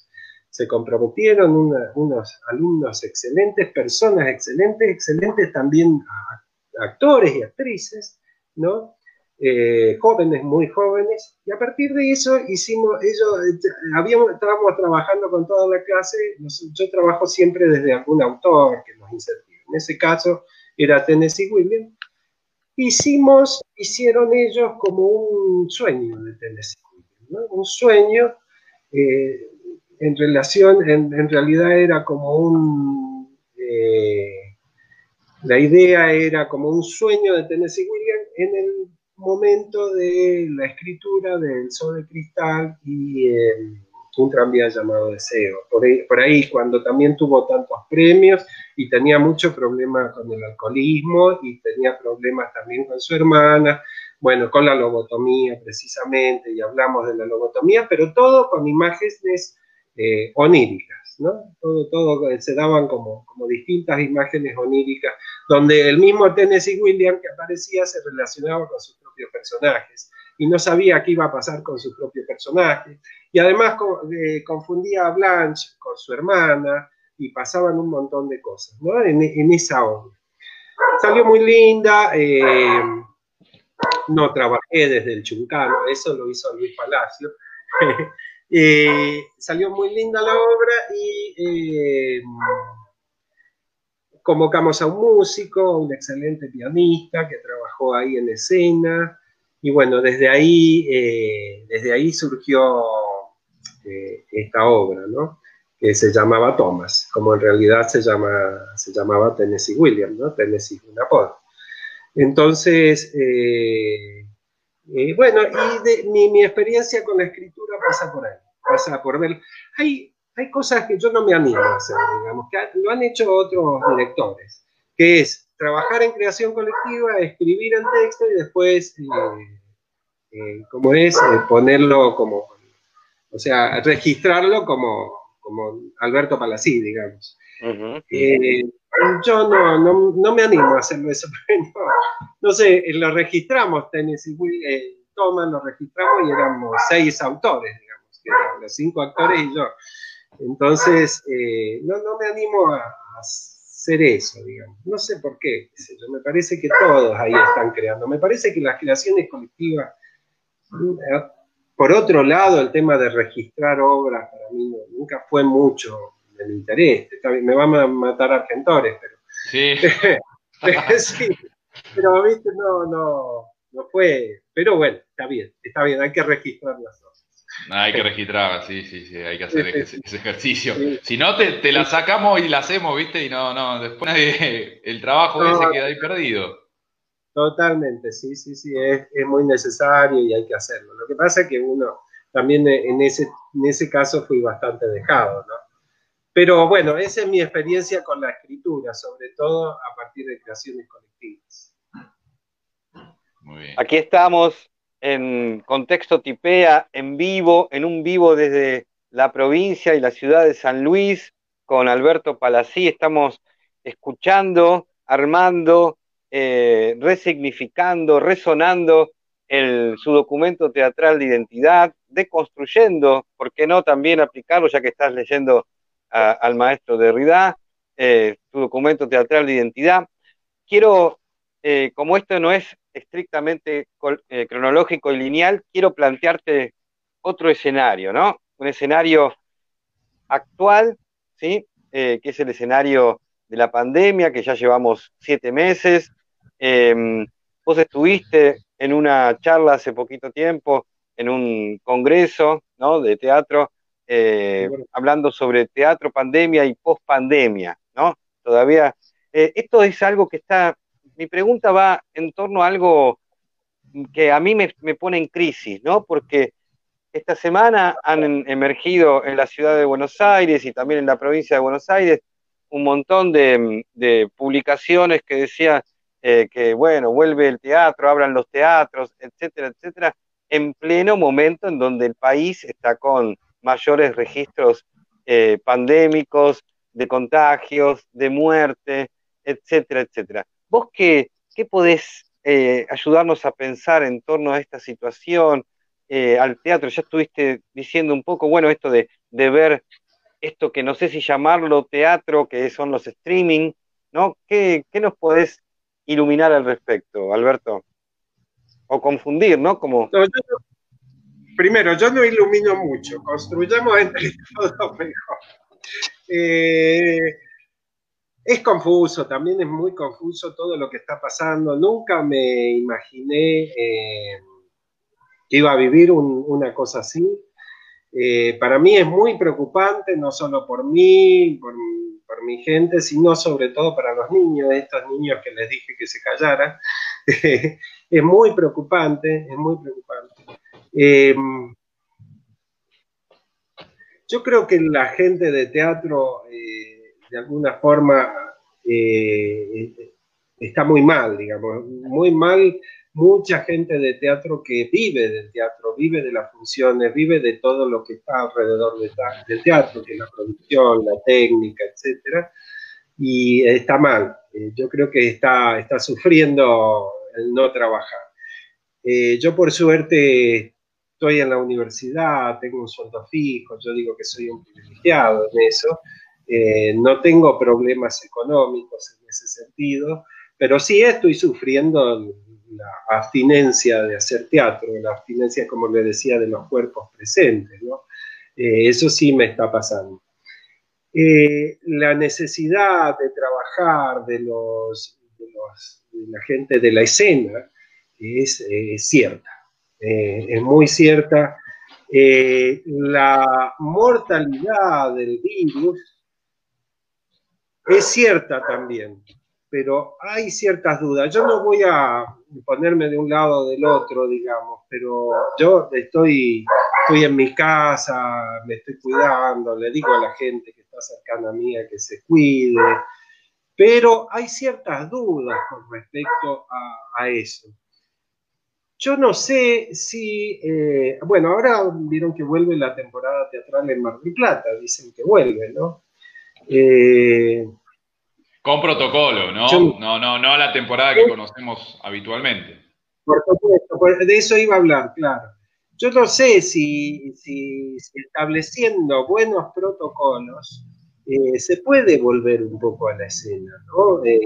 estableciendo unos protocolos bueno, el fútbol está funcionando, o sea, no, va gente a ver fútbol. Que Sin público. Están jugando.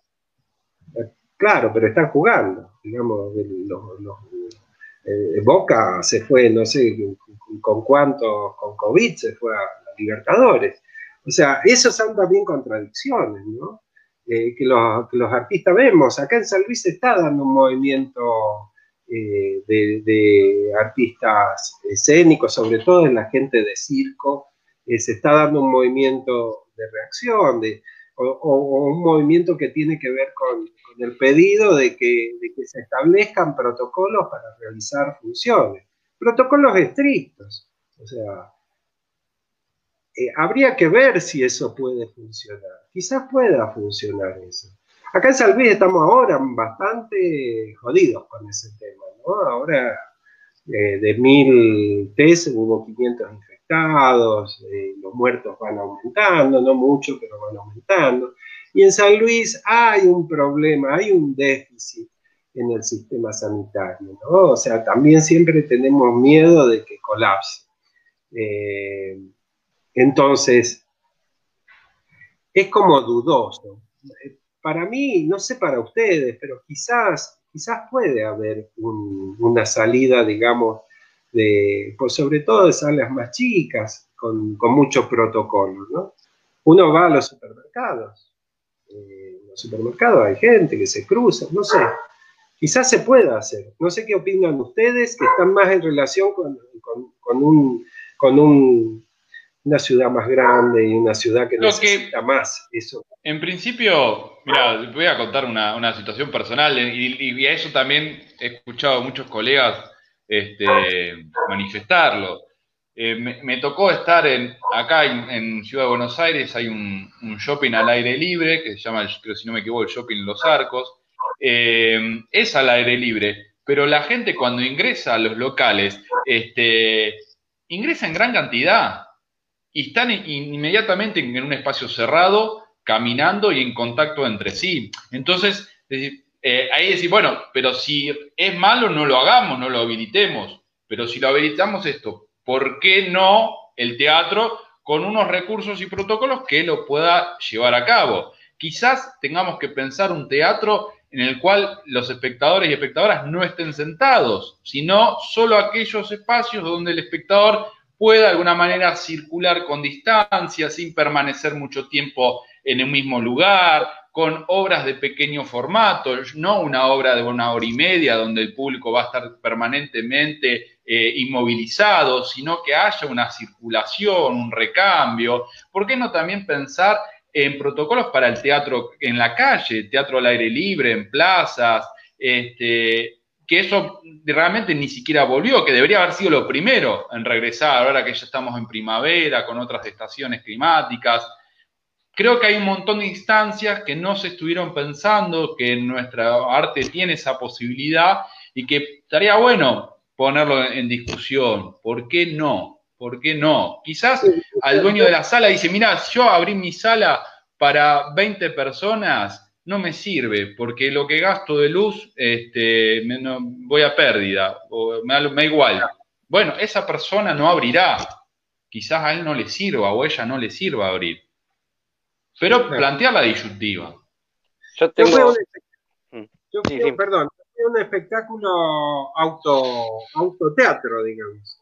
También fue una experiencia bastante interesante. Clown, en, en una localidad de acá que es el Volcán, en un hotel donde tenía una esplanada alta donde se podía ver desde los autos y fue una experiencia interesante también, más que el streaming, digamos. Eh, en, mi caso, en el caso de lo escénico. Pero sí, yo creo que se podría pensar. ¿Sí vas a decir algo, Gabriel? No, que eh, en realidad quisiera aportar em, una cuestión que yo eh, estoy en crisis con eso porque mm, eh, todo está, cualquier protocolo está sujeto hasta que aparece el primer contagiado o el primer, y entonces eh, todo eso puede caer. Creo que em, tenemos que pensar muy bien, hay, hay, entiendo lo que vos decís, y es muy claro, eh, Alberto, de que hay mucha gente que vive, trabaja de esto y que no está en condiciones eh, em, de, seguir viviendo así, pero me parece que eso tiene que ser compensado con políticas culturales, digamos. Mientras estamos en, esta situación em, terrible de, la pandemia, digamos, porque si estuviésemos pensando que la pandemia, yo no, no creo tampoco ni que se abran los shopping ni nada por el estilo, digamos, no, una cosa sí y otra cosa no, no debería ser. Eh, ahora, todo sí es una problemática eh, compleja y tendríamos que pensarlo mucho, ¿no? Eh, lo que sí pienso es que los estados a nivel nacional, provincial y municipal em, deberían o tendrían, cada uno en su cuestión, plantearse unas políticas culturales más eh, profundas, más poderosas, más agresivas, eh, más en contacto con, los que hacen teatro o lo escénico en general. Hablo de los músicos también, ya que estamos eh, en relación con eso. Pero digo, tendríamos que plantearnos un montón de cosas porque estamos en un, en un tiempo, yo no sé si lo de pequeño formato puede servir, porque, y digamos, necesitas estar en un lugar, yo creo, eh, se dice que va a volver en Mar del Plata, no sé si en Mar del Plata va a volver, porque Mar del Plata hoy es uno, junto con Tandil, es uno de los epicentros de, del COVID en la provincia de Buenos Aires. Imagínate lo que va a ser en, el verano, ¿no? Hay que plantearse algunas cuestiones que son interesantes y que no la tengo clara, pero eh, tenemos que resolver. Es muy difícil para todos los que estamos en el, en el ámbito. Inclusive para tomar medidas por parte de los gobiernos. Lo que sí siento, y a eso quería preguntarte, eh, ¿cómo ves las políticas culturales y sobre todo en San Luis? Vos vivís en una provincia que algo esbozaste y en una ciudad. ¿Cómo hay alguna política cultural que contemple a lo teatral? No, eh, en realidad eh, San Luis ha tenido, no tiene, nunca tuvo una política cultural constante. Tuvo algunos, algunos apoyos esporádicos, muy poco, casi nada, diría yo, a la gente de teatro independiente. Eh, hubo por ahí algunos eventos, algunas cosas, por ejemplo, hacen una mega obra y contratan actores de San Luis. O el tema del cine, el cine por ahí venían algunos directores de Buenos Aires o de otros lugares a hacer alguna película y contrataban a alguna gente de San Luis. Nunca hubo formación para trabajar en cine. O sea que, la gente de San Luis hacía a veces la mano de obra barata y otras veces eh, bolos menores. Eh, hubo algunos casos, de, como Norma Argentina, por ejemplo, que, bueno, se descolló en, el cine, eh, pero eh, no hubo una política constante nunca en San Luis. Constante es, mira que siempre ha estado el mismo gobierno, o sea, siempre ha gobernado la misma familia. Constante es que, haya subsidios o que haya algo, siempre. Hubo a veces hubo unas becas, yo tuve una, vez eh, estas becas de, para producción, pero eso duró cuatro años. El Instituto de Formación Docente abre la carrera de profesorado en teatro, duró cuatro años. así, son políticas esporádicas, que no se mantienen. Ahora se, ahora se ve el problema, ¿no? Acá se ve mucho problema, porque si nunca hubo políticas que apoyaran al teatro independiente, ahora menos, o sea, desastre en ese sentido. Se le está reclamando, la no estoy muy seguro, pero sé de gente de cultura que está preocupándose por este tema, y se está acercando un poco. Ha habido, mira, recién ahora, recién ahora hace poquito, gracias a la insistencia de, actores y dueños de salas, ha salido la ordenanza municipal que regula salas de teatro. Hasta hace poco las salas de teatro eh, tenían ordenanza que tenían que ver con o con Watt o con, no sé. Qué suerte cualquier... tenés. ¿Ah? con Watt. Sí, sí o con cualquier cosa, ¿entendés? Ahora hace poco, ¿por qué qué suerte decir? Porque, acá, nosotros, porque con, Contexto Tipea y un grupo de, ah. artistas de Vicente López eh, presentó ya hace cinco años esa ordenanza, dos ordenanzas, uno para generar un Consejo Municipal de Teatro Independiente y otro para generar esa regulación de teatro independiente, de salas, y, acá no existe. Acá es todo eh, Pero ¿cómo, la, ¿cómo la registras, digamos? La registras como, sí, la registrás como, eh, el concepto es em, Instituto de Enseñanza eh, no sistematizada o algo comercial. ¿Eso en Capital Federal? ¿En Capital? No, no, en la ciudad de Buenos en, en Vicente ah. López. Nosotros somos de Vicente ah, López. Eh, claro, está bien, está bien. Estamos pegados, estamos pegados. Yo estoy a cinco cuadras de Capital Federal, ¿eh? Te aviso. Entonces en Capital sí, podés tener una sala. Con el mismo signo político de gobierno, porque acá gobierna Jorge Macri, que es el mismo signo de, de, la reta, de, Mauricio. Claro, claro. No, no es que. y la política cultural inexistente también, como eh, estás reflejando ahí en, San Luis, eh, eso, eso también hace que los, que los que trabajamos en la cultura de Vicente López estemos eh, también sin ningún auxilio del, del municipio, digamos, o, del Estado municipal, ¿no? Claro, sí, no hubo, nunca hubo así regulación de, una política cultural coherente y simultánea, digamos.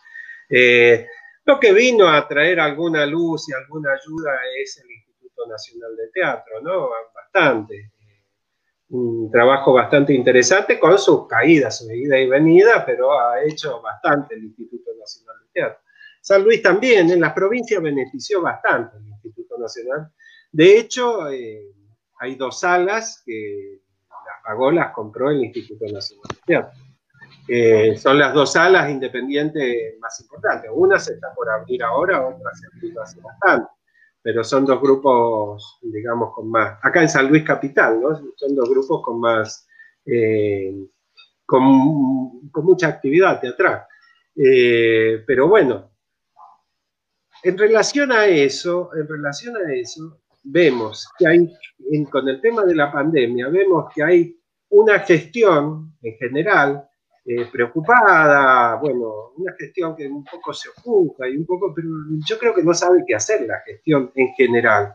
Se ve con, en, general con trabajadores desocupados y, no sabe, esta, esta cuestión de salud y economía que tanto se habla, nadie sabe qué hacer con eso. O sea, yo veo a, todos, ¿eh? a todos desorientados, a gobiernos, la gente de salud obviamente trabaja en lo suyo y trata de salvar gente y de ayudar a la gente. Y muy bien, pero los veo, eh, veo mucha gente muy confundida. Y si está la gente, si está la gestión, las gestiones, eh, los privados están confundidos con este tema, que no saben qué hacer, imagínate el arte, que siempre fuimos los últimos, imagínate, o sea, más confundidos, no saben que el fútbol es un gran negocio. Claro, primero, ese es el, gran, el gran dilema y, y, también creo que quedamos bastante relegados porque no somos una actividad comercial. Este, somos una actividad independiente, orgullosos y orgullosas de serlo independiente, eh, pero acá aparece un, problema anterior que lo veníamos charlando ya en, todos los, programas que, hacemos e internamente en el grupo con, colegas de acá, de Vicente López, ese que la pandemia viene a poner en evidencia el estado de precarización en el cual trabajan este, los y las artistas, este, en el marco independiente sobre todo. No, nos faltan leyes que nos protejan, que nos aborden con derechos. Por eso es importante, como manifestamos, que acá, por ejemplo, en nuestro territorio, los espacios culturales tengan una ordenanza que los habilite para trabajar como corresponde, que, los, que haya un, consejo municipal de, arte independiente, que, tengo el gato que me está destrozando todo en este momento. que, Sí, sí, la performance doméstica me está, me está interviniendo el sillón.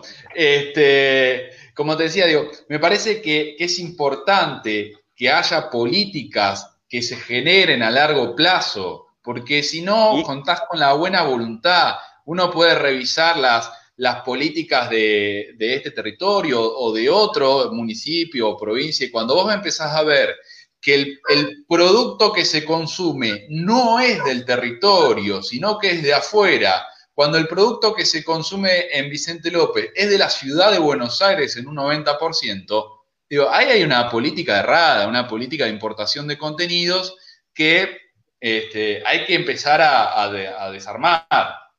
Sin, perderlo, se tiene que mixturar, no es ni una cosa ni la otra, ¿no? Por supuesto.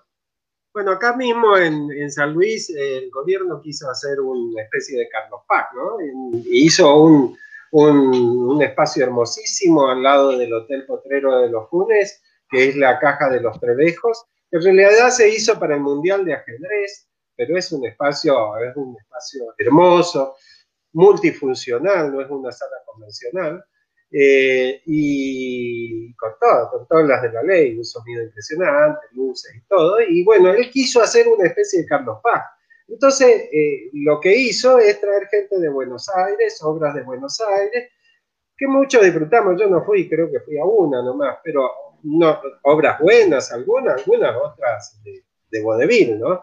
Pero eh, algunas obras así, y quiso hacer eso. Y, mientras los artistas y eh, artistas escénicos independientes, nada, digamos, o sea, ahora hubo algunas, hubo algunos, algunas especies de giras, así que pagaba, bueno, hubo en algún momento que se le pagaba 10 mil pesos, pesos, creo que por función, ah, para hacer, eso fue hace unos años, para hacer funciones, pero ya les digo, todo esporádico, digamos, no, no hay... Por eso, el, el hecho de que ah, eh, se les rinda homenaje y se les rinda, eh, se les dé para comercializar a la gente de afuera, sobre todo a, a, los actores y producciones de Buenos Aires, creo que se da en todas las provincias. O sea, el cholulismo está en toda, creo que en todas las provincias eh, y y no hay una política que difunda. Yo hay una cosa que, a mí me parece con respecto a los subsidios. Yo no creo que eh, habría que subsidiar tanto obras. Quizás sí, producciones, digo. Yo creo que hay que subsidiar más que todo la difusión y hay que subsidiar eh, eh, la, la, promoción y producción de las obras.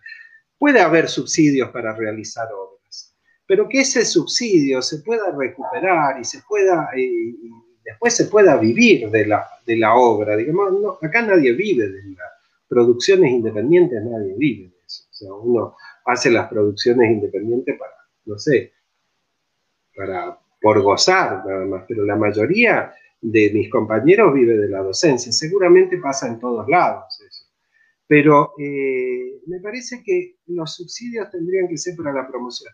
Yo digo siempre, si las obras que hacemos nosotros salen como la cara de los políticos cuando hay elecciones, que salen en YouTube, salen en, abrís una gaseosa y tenés un político, una fórmula, abrís y salen, creo que la gente iría más al teatro. Me parece que si, esa, si ese aparato publicitario que usa para sus eh, para difundir las funciones del gobierno se, se usara para el teatro y para el arte independiente, se ayudara desde ese lugar, me parece, me parece que sería mucho mejor. Más allá de que hayan algunos subsidios para salas y para producciones, pero me parece que la vista tendría que estar puesta ahí, como, como proyecto cultural, digamos. Y, y, bueno, y, que, que, las gestiones estén en contacto con los artistas, que vayan a ver sus obras, que vayan a ver los que, que hablen y que vean que se necesita. Pero bueno, eso me parece que falta mucho tiempo para que pase. Capaz que saliendo de la pandemia. Una cosa que dijo Dubati es que, que es muy, eh, muy optimista y me encanta eso. Pero él dice que después de la pandemia, con esta streaming, esta discusión que hay, la, cuando ya se pueda ir al, a los teatros, la gente va a inundar los teatros y se va a llenar mucho más que antes de gente, de espectadores en los teatros. Esperemos que así sea. Ojalá. Sí, sí, sí. Estamos con Alberto Palazzi y te cuento, Alberto, que nos han dejado algunos mensajes en este, en este interim. Eh, dice, muy interesante programa y gracias a Mario Alberto Palazzi por compartir su saber y sentir, dice Sandra Calvalicio. También eh, manda saludos Cristina Quiroga, este, gran investigadora teatral, eh, muy, muy, muy afectuosa siempre con, con, nosotros. Dice, es un placer escuchar a Alberto Palací, gran docente, investigador y teatrista. Em, varios signos de admiración este, aportan ahí.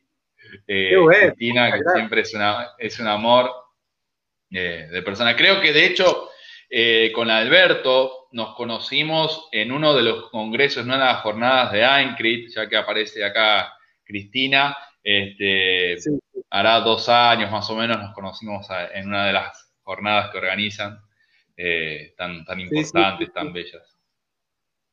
Sí, sí, sí, estuvimos en la misma mesa. En la misma mesa, tenés razón, tenés razón. Creo, eh, ahora ustedes, eh, allá en San Luis, nos contabas antes de, ingresar, aprovechando ya que hablamos de, jornadas, están armando la quinta jornada de teatro comparado, ¿no? La palabra, allí en San Luis. La palabra, sí. Eh, nosotros ya está la, quinta jornada de teatro comparado, un poco también apadrinados y ayudados varias veces fue a, realizar cursos de posgrado Jorge Dubati. Em, y esta es la quinta. Realizamos dos eh, jornadas que fue la segunda y la cuarta de investigación, eh, jornada de investigación internacional de teatro. Eh, y esta es nacional de teatro comparado, es virtual. y la palabra, la palabra un poco lo pusimos ese, ese nombre por, porque me parece que es lo más genuino que está pasando actualmente eh, en este momento de la pandemia. Es un parecer mío, ¿no? Eh, me, parece que la palabra está más, la palabra, la imagen, la imagen puede ser eh, modificada, la imagen esta, la imagen virtual, puede ser modificada, la podemos modificar, eso, puede pasar eso, hicieron para poner la quinta jornada de teatro comparado, y pueden ponerle otro fondo y podemos verlos más bonitos, más feos, podemos, podemos mentir con la imagen. En cambio, con la palabra, actualmente no. La palabra es para mí una inscripción, porque ustedes dijeron que este programa queda grabado, ¿no? Entonces, eh, la palabra está. Lo que yo dije ya quedó grabado y ya está. Lo que yo escribo queda inscrito, digamos. Entonces me parece como que es lo más actualmente, lo más, lo más relevante. Y lo que está pasando con la palabra y que está tomando mucha relevancia es el radioteatro. ¿no? Entonces, en estas quintas jornadas de teatro comparado hay dos mesas, dos, son invitados, no, no hacemos mesas de investigación, eh, de donde presentan sus proyectos de investigación, sino son invitados especiales. Eh, y hay, eh, hay dos espacios para, la, para el radioteatro. va a estar Nora Masi de las dos caráctulas. va a haber una especie de clase de radioteatro. Va, está invitado José Luis Valenzuela, que va a hablar de la palabra y el deseo en la actuación. Está invitado Jorge Dubati, que va a presentar su proyecto de investigación eh, de historia de los espectadores. Eh, así que hay varios. Em, Horacio Rafart, de La Plata, eh, con, de, la, cuarta pared. bueno, no sé qué más, pero bueno, son tres días va a estar 2, 3 y 4. Ah, y hay un espacio también para el, teatro en la pandemia, ¿no? Que hay dos experiencias interesantes, que es Teatro del Tapial y Leemos para Abrazarnos. Teatro del Tapial es una experiencia bastante interesante que es teatro de vecinos, teatro comunitario, muy linda. Y Leemos para Abrazarnos es eh, una experiencia puntana eh, actores y actrices de San Luis se juntan todos los viernes para leer determinados eh, textos en prosa o poesía que tienen que ver con un tema determinado.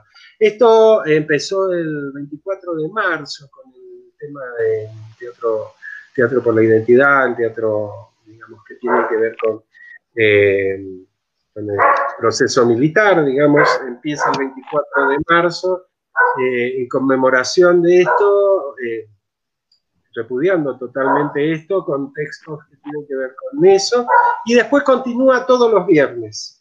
Eh, todos los viernes se hace, leemos para abrazarnos, y es muy interesante, sale por Facebook, por Instagram.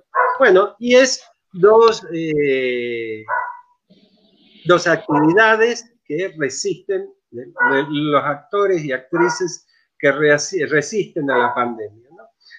Así que bueno, hay mucha, mucha actividad en estas quintas jornadas de teatro comparado. Estamos orgullosos porque son las quintas. Estoy orgulloso también por el equipo de investigación. Ahí Sandra Galvalicio, eh, la que escribe, es parte integrante del equipo de investigación, además de ser una amiga de hace muchos años. Eh, una, investigadora que trabaja bastante, mucho también. Somos aproximadamente 20 personas. Eh, lo interesante de este equipo de investigación, el proyecto de investigación se llama Deconstrucción del acontecimiento teatral argentino y su devenir político, que, bueno, eh, hablaron algo de política eh, y bueno, pensé también en eso. este proyecto me quedé, tiene aproximadamente 20 integrantes y bueno, trabajamos eh, trabajamos eh, mucho. Ah, una cosa que iba a decir. No son todos estrictamente teatristas, Hay tres o cuatro teatristas de los investigadores y hay locutores, hay gente del audiovisual. ¿Por qué? Porque en la Universidad Nacional de San Luis no hay carrera de teatro, es algo que estamos peleando nosotros para que haya profesorado y licenciatura en teatro. Eh, ya hemos hecho un plan de estudio que está en el ministerio para ser aprobado. Eh, y, bueno, em, entonces eh, no hay tampoco muchos antecedentes de investigación de la escena y del teatro, específicamente, ¿no?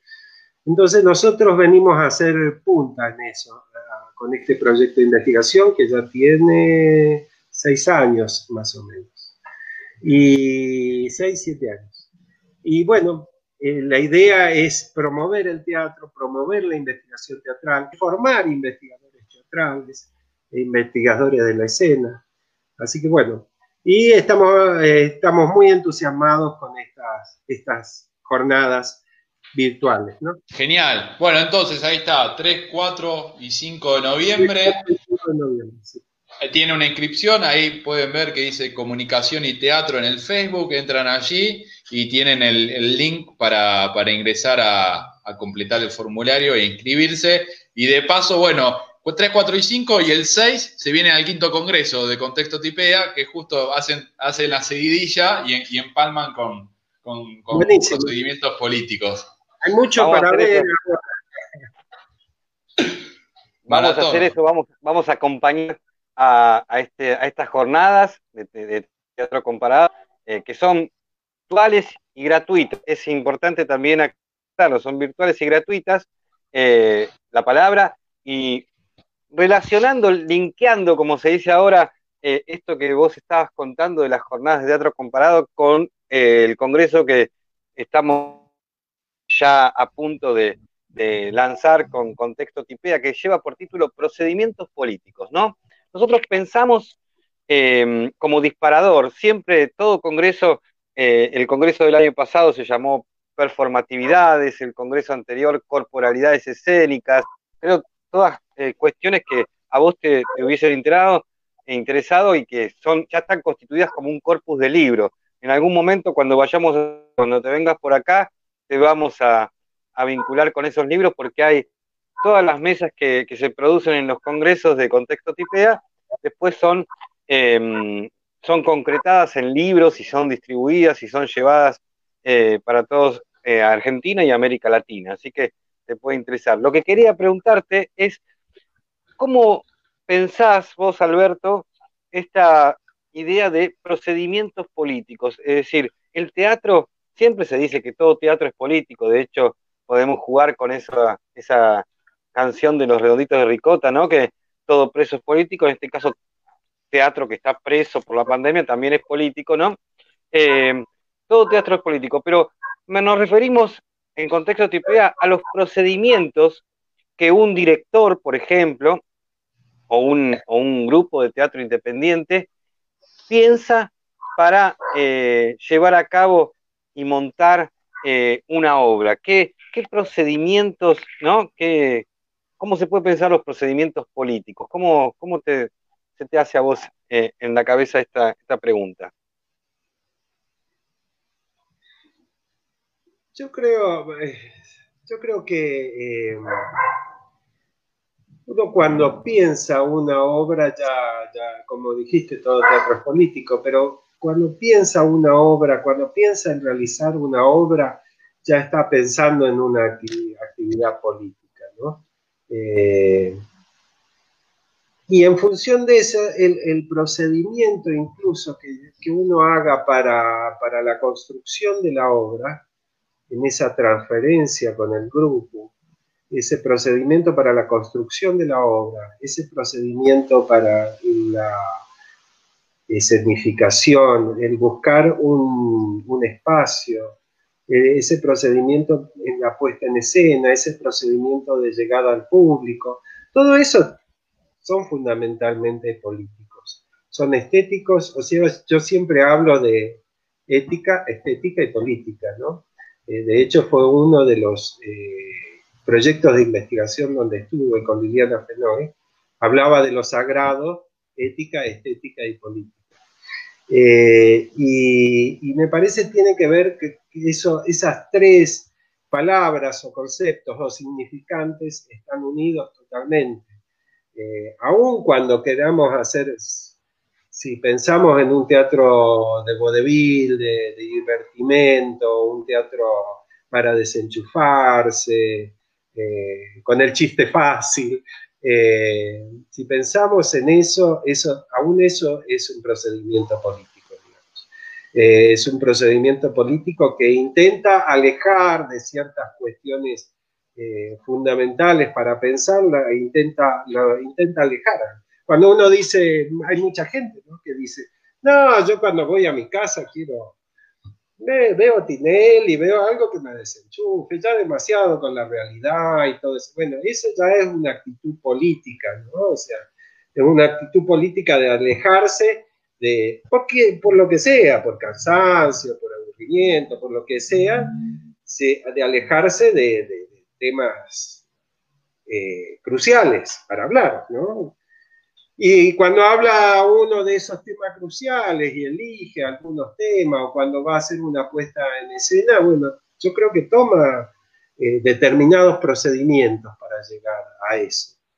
¿Qué sé yo? Eh, cuando hablo, bueno, cuando hablé de que estamos trabajando sobre el menú del día, eh, la, la, básica, digamos, la premisa del menú del día es que el hombre se está destruyendo a sí mismo, digamos y comiéndose, porque se lo está usando, se lo está explotando y, se está comiendo a sí mismo, se está, la propia especie se está... Bueno, esa es una idea política, digamos, que, que hasta los mismos ecologistas hablan de eso. Entonces, esa es una idea. ¿Qué procedimiento yo tomo para llegar, hago para llegar a eso? Y un poco ahora es hablar con algunos, unas personas que ofician de dramaturgista y luego la creación colectiva. O sea, que pensemos ese tema desde lo ético, desde lo estético y desde lo político juntos. No, no, y, bueno, y, tirar determinadas eh, consignas de dirección para, pensarla, para pensarla desde, no solamente desde lo craneal, sino desde el cuerpo, desde el movimiento, pero yo siempre digo que actor o la actriz propone políticamente desde el movimiento. O sea, un movimiento eh, espacial nomás que haga. Ya es una actitud política, sin saberlo demasiado, digamos, sin concientizarlo. La idea es que el actor, como dije recién, o la actriz no lo puedan eh, concientizar demasiado, que salga más desde su propia subjetividad. Y esa subjetividad es política, está en relación a un otro a un otro que es eh, la cultura, ¿no? a un otro que es la lengua. Y, por eso no podemos zafar de eso. Yo creo que ningún artista puede zafar de este tipo de procedimientos. Cada uno lo hará de distinta forma. Y yo me parece que el procedimiento que me gusta ahora tiene que ver con la creación colectiva. Justo, muy interesante porque eh, la, creación colectiva, la política es una actividad colectiva por excelencia y mm, pensaba en todo lo que hemos hablado. Llevamos dos horas charlando y para mí estoy intacto, ¿no? Puedo estar 70 horas más. Eh, pensaba, no, lo que iba a decir, para mí es como, para mí es como una reunión en mi casa con los amigos, así que falta un vinito ¿no? Muy bien, muy bien. Acá Alejandro tiene vino, pero no con vida, lo tiene ahí virtual, es virtual. Pero bueno, pensaba, ya alguna vez se va a intentar eso. Sí, pensaba en lo, en lo bien que, que estás planteando algunas cosas, en lo interesante, y volvía cuando hablabas de, de, de esta cuestión del procedimiento político, se me ocurría la definición aristotélica, ¿no? De animal político, ¿no? Una, vinculado, y volvemos a la biología, ¿no? En tu discurso, en tu, eh, en tu, podemos utilizar la mirada lacariana, ¿no? De la langue, ¿no? La lengua, en tu discurso constante eh, aparece una y otra vez algunas cuestiones que van marcando o van significando o van haciendo haciendo sentido ¿no? en, la cuestión del animal, de la política y del teatro. ¿no? Animal, político, teatral, podemos definir así quizás a, nuestro amigo Alberto Palací. ¿no? En estas dos horas eh, y, seis minutos que llevamos de programa y estamos muy felices. Eh, no sé, Ale, si me toca preguntar a mí, te toca, pero yo me, me perdí, pero em, ¿Querés preguntar algo o pregunto yo? Una charla, una charla de, de, bar, como tanto quisiéramos tener, así. Este, imaginémonos un rato eso, que estamos ahí en, un bar y nos vamos charlando, preguntando de la vida. Em, ah, sí, Alberto. No, eh, quería comentar algo, no sé si eh, que tenía que ver con el rock. Ustedes empezaron con el rock y me... Vamos al rock. Metámosle rock. Me incentivaron. No, en un trabajo que yo hice varios años que tenía que ver con performance y que era con el rock. Nosotros tuvimos un lugar acá, que era de un amigo entrañable, que lo seguimos viendo, que se llamó Panacea, que era como un, eh, era una cueva, ¿no? Era como una bodega, ¿sí? Que fue en su tiempo una bodega y un sótano así, muy interesante, muy parecido a, las famosas cuevas del rock, ¿no? Eh, y, había rock, mucho rock, y trabajábamos ahí, hacíamos con la gente de rock eh, fiestas, performance acá en San Luis. Eso muy, o sea, la gente de aquella época se acuerda, esto estoy hablando hace mm, aproximadamente 10 años atrás. Muy, muy interesante fue ese trabajo con la gente de rock. Incluso hicimos performance, hicimos la, la obertura de Carmina Burana, la hicimos industrial, en un taller del rock, y eran obreros trabajando y haciendo ritmos industriales y con una, con una cantante muy buena que tuvimos, hicimos esa obertura de Carmina Burana.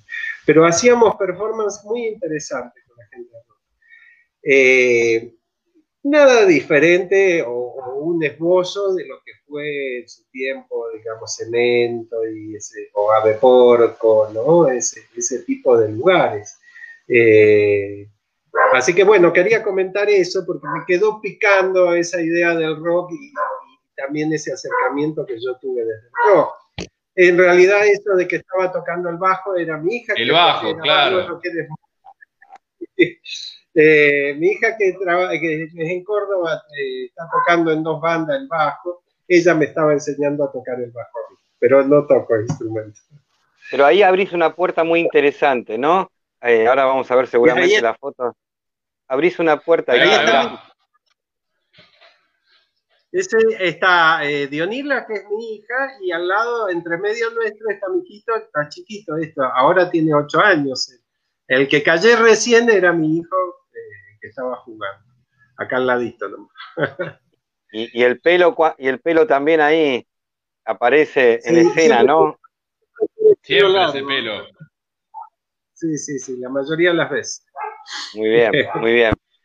abrís una puerta muy interesante para lo teatral, técnico, que tiene que ver con música, ¿no? En el caso que vos planteás es el rock, en el caso podemos extenderlo, también planteaste lo de Carmina Burano, em, esta relación que existe entre lo, musical, pero no lo que tiene que ver con eh, música para, de manera incidental, sino lo musical que puede aparecer en una performance o en una obra de teatro. ¿Cómo te llevas vos con, lo musical? Ahí como director te vuelvo a preguntar. Eh, y si y por dónde anda tu, búsqueda musical cuando andas buscando música. Eh, yo trabajo, me gusta mucho trabajar con músicos. Me parece que es muy, muy interesante trabajar con músicos. Eh, ellos ellos le, ponen, escriben eh, algo muy importante para las obras de teatro. Generalmente yo, eh, me parece que la cuestión dramatúrgica, la, la, dramaturgia clásica fue reemplazada por el ritmo, digamos. Esa dramaturgia clásica de principio, desarrollo y final, para mí fue reemplazada por la idea de ritmo en la obra. Eh, y ese ritmo en una obra tiene que tener características especiales, digamos, para para conquistar al público, para seducirlo, para, para provocar interés en el público. Del mismo modo que una, una obra musical, ¿no? Eh, de la misma forma. Entonces, por eso mismo me gusta trabajar con los músicos, porque son los que, los que incluso me enseñan eso. Y a la hora de elegir música no soy prejuicioso, me gusta rock, me gusta mucho Cerati, Spinetta, eh, Charlie García, Virus, me gusta mucho todo eso, que lo viví, que lo disfruté, que lo bailé, eh, pero eh, no, no, yo, eh, la obra me dice que música usar. Menú del día usamos toda música latina, mambo, folclore, bueno, toda, toda de cumbia, toda música latina, porque es una fonda. Y me parece que la obra dicta qué sonido. La obra te va diciendo qué sonidos trabajar. ¿sí? Entonces, a la hora de elegir música es como que espero que la obra me diga, que, me vaya guiando en ese sentido. Carmina Burana, bueno, la trabajamos en funciones. Bueno, Carmina me gusta mucho. Y, y, bueno, yo estaba con. Ahí hice una fusión, porque ahí estaba escuchando mucha eh, música industrial, y entonces, bueno, digo, se podrá, le, digo le dije a los de la banda, Houdini, una banda muy linda que hubo acá, que trabajé mucho con ellos, eh, les dije, che, ¿y esta, esta música se podrá hacer así industrial? ¿Se podrá trabajar desde los sonidos concretos? Y bueno, ellos dijeron que sí, se pusieron a hacerlo y yo dirigí toda la parte escénica. Pero, pero bueno, eso es eh, lo que me pasa con las obras. ¿no? Eh, como que, el concepto va diciendo qué sonidos usar. ¿Qué fue, eh, nombraste Houdini y en esa época, corregime si, me equivoco y ahí te, me, meto para que nos, nos, nos, cuentes un poquito, ¿qué fue de Totem Núcleo Creativo? Porque ahí estaban con los Houdini, ¿o no? Sí, sí, sí. ¿Cómo sabes tanto? ¿De dónde sacaste eso? Eh, sí, acá. mucho. A un poeta menor. Te dije que íbamos al hueso. ¿Cómo? Te dije que íbamos a ir al hueso con, con María, con Gabriel. Somos la, la AFI del teatro. Sí, sí, por eso digo, a un poeta menor hemisferio le vienen a averiguar tantas cosas.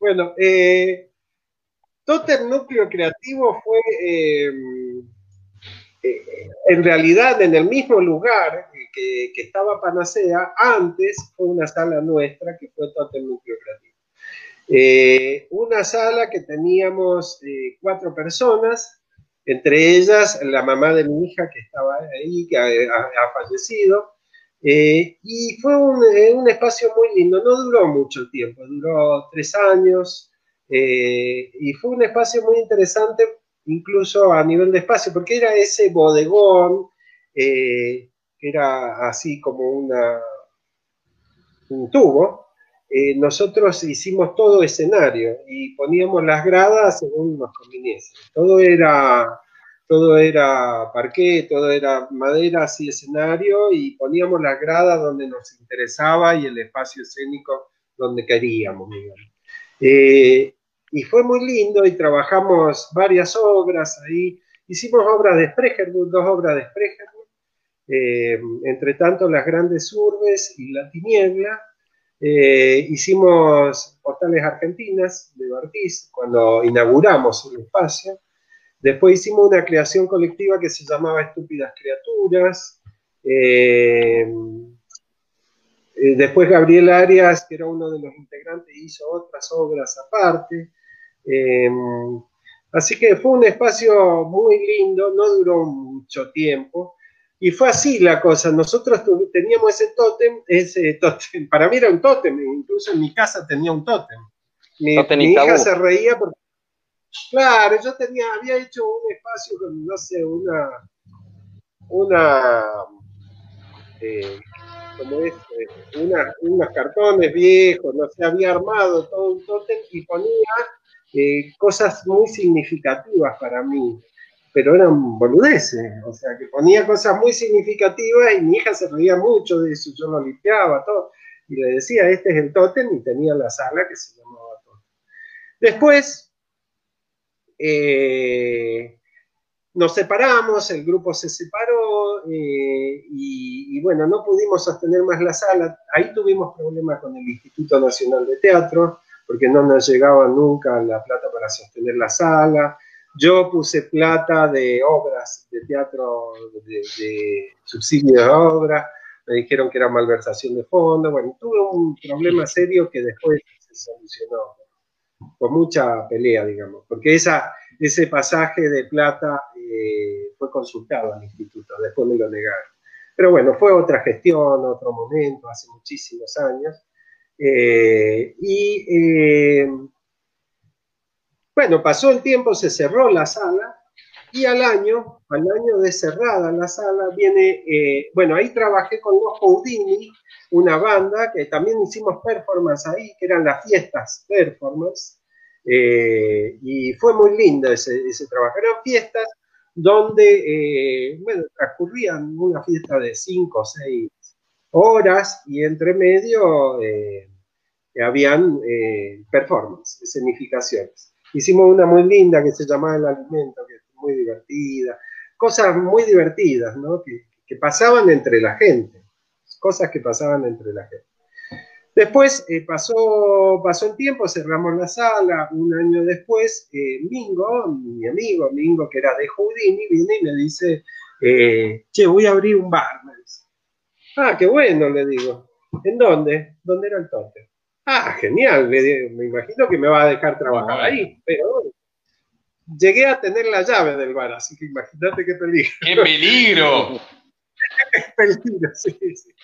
Así que ensayábamos ahí, ahí hicimos varias. De eso no te vamos a preguntar nada, igual, quédate tranquilo. No, no, no, no. En el hueso no. Llegamos a, eh, llevamos a, hicimos, ahí hicimos Menú del Día, ahí hicimos Herida de Bernardo Capa, hicimos La espera, la espera, espera, trágica, hicimos una experiencia con la espera trágica muy, muy linda, que era dos veces la espera trágica. Uno en un contexto de, o sea, pero eh, fragmentada. Era muy lindo porque se iba enganchando. Eh, uno en un contexto de cumbia, eh, no, de cuarteto, y otro en un contexto de música electrónica. Así que los personajes iban variando, era muy interesante ese trabajo. Y bueno, hicimos varios, varios trabajos también ahí, también eh, dirigí, dirigí, algunas escenas para bandas de rock, eh, bueno, ese tipo de cosas. Esa era la relación con el rock más linda que tuve. y lo de Totem fue interesantísimo, fue un trabajo muy... Estamos aquí con Alberto Palací, eh, llevamos dos horas y 18 minutos juntos, hablando, construyendo su documento teatral de identidad, eh, impresionante. Él está abriendo su, universo creativo, su universo investigativo. Eh, nos interesa mucho, bueno, seguir pensando algunas cuestiones. Hay gente que en, el chat estuvo también eh, planteando sus, cosas. Eh, gracias por acompañarnos, a todos los que nos están acompañando. Les recordamos que esto va a quedar en la página de Facebook de Contexto, pero también va, va, a ser subido en Instagram y va a ser subido a YouTube y ahí con un tiempo de diferencia también a Spotify. Em, Alberto, vos estuviste recién contando esta experiencia en la performance vinculada a la música, pero también estuviste planteando eh, otras partes de tu recorrido teatral. Una pregunta que a nosotros siempre nos interesa con Alejandro, con María Paula, con Contexto Tipea en general, es eh, en estos documentos teatrales preguntar lo siguiente, ¿vos considerás que em, en este recorrido eh, tenés una poética o como vos bien dijiste, una ética, una estética, una política teatral que se puede registrar a lo largo del tiempo o fue cambiando? ¿Cómo la definirías? Yo creo que en cuanto a algunas estéticas, sí fue cambiando. Eh, pero, digamos, a ver, ya dije en cuanto al procedimiento que me interesa, que tiene que ver con esa transferencia. Me parece que eso es eh, la ética. Yo he tenido generalmente la mayoría de la gente que trabajó conmigo y que ha estado en mi grupo, tenemos muy, seguimos teniendo muy buena relación. Eh, me parece que tengo un buen trato con el actor o la actriz y me parece que ese trato, me parece que yo eh, conozco muy rápidamente a la gente eh, que tiene que ver sobre todo, no todos, sino a los actores y actrices. Me parece que conozco muy rápidamente por dónde van, digamos, a nivel corporal.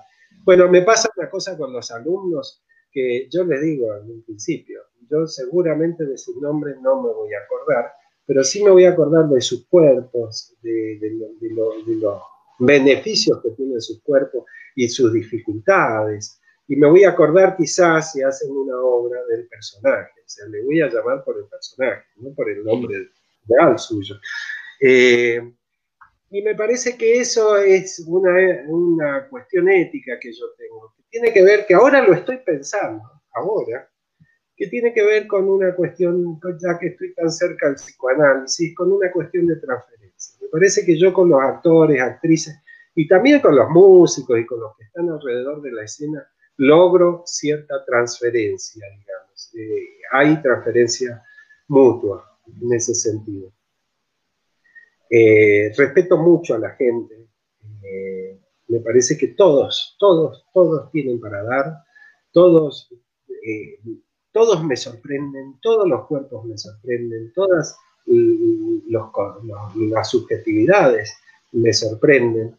Y por eso yo generalmente no me pongo en el lugar de escritor que escribo una línea y digo, ustedes tienen que hacer esto. No, me, escucho, escucho, tiro consignas para trabajar y, esas consignas me hacen escuchar al otro. Eso a nivel grupal, digamos. En cuanto a, nivel estético, eh, yo desde el principio trabajé mucho desde lo corporal. Eh, ahora estoy haciendo ya más una mixtura entre lo corporal y, el interior. Eh, me interesa mucho la performance. Me interesa mucho todos los procedimientos estéticos y escénicos que tengan que ver con la performance. Eh, no estrictos hacia la performance, pero lo que la performance me puede, me puede dar para un lado, para el otro. Eh, me parece que hay un concepto más allá de lo que es performance art. Hay un concepto más allá que es el tema de esto que yo decía de la relación con los personajes, el tema de que las propias subjetividades, más allá de que se transformen, más allá de que se busquen otras cosas, esas propias subjetividades son riquísimas a la hora de estar en el escenario. No, no significa que una persona, un actor o una actriz van a ser ellos, ya no sé, ser ellos o no, no, me parece que ya hay una duda grande. Ya mm, me parece que, que hay otras cosas para explorar desde la actuación en ese sentido. Eh, por eso a nivel estético me interesa mucho lo que pueda aprender de, la performance. Eh, tuvimos una discusión con una, no discusión, un intercambio de ideas con una compañera con respecto a que le gusta mucho la máscara. A mí me interesa la máscara. A mí no sé si ya me interesa la máscara. Eh, tengo tengo ese, ese problema. Me parece que se tiene que sacar la máscara. Pero bueno. Y desde ese lugar eh, me interesa lo estético, lo político obviamente me interesa desde todo lo que pueda transformar y todo. Y bueno, lo político por ahí muchas veces lo trabajo desde la repulsión, o sea, que, el espectador pueda ver algo que le choque y que después no le permita hacer eso. Por decirlo, no, creo que llegue a un caso así, pero digo, eh, desde algo que, que choque. Generalmente he trabajado mucho con obras que han chocado o que han producido mucho humor, pero ese humor que vos decís, ¿de qué me estoy riendo? ¿no? O sea, estoy riendo de algo grave, digamos. El humor negro, el humor ácido, irónico, bueno, he trabajado mucho eso. Desde lo político me interesa mostrar quizás eh, lo, lo, lo, que, lo malo, digamos, de alguna forma. Eh, y tratar de, eh, qué sé yo, de cuestionar siempre, ¿no? de cuestionar siempre al hombre, a la humanidad. Eh, bueno, es... no muy interesante, Alberto, muy interesante. Sí, contestaste, yo te anoto porque esto, eso, esto es autorreflexivo. Cuando vos te veas de nuevo eh, y te escuches lo que estás diciendo, yo anoté, por ejemplo, que dentro de tu, de tu poética está una, una transferencia performática deseante, ¿no? Podemos plantear una cuestión vinculada a eso, ¿no? Como una, como una argumentación. Excelente. Buenísimo. Hiciste una síntesis, la voy a copiar después para, para hacer un trabajo. Está bueno.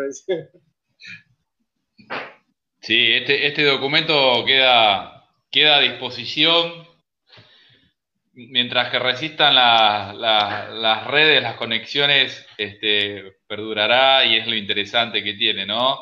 Dejar una, huella, una construcción, un pensamiento, una, filosofía del teatro propio como es la tuya, la de Alberto Palací, que nos has compartido.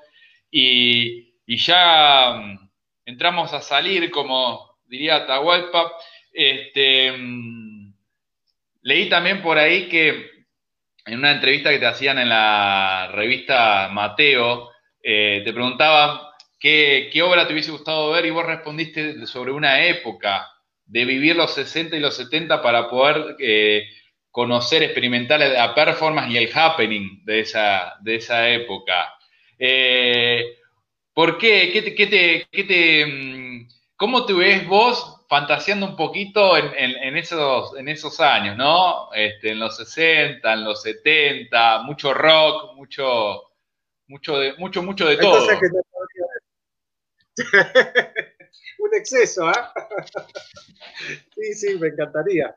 No, y además, eh, bueno, a mí leí mucho sobre el Living Theater y me, encantó su propuesta estética y política.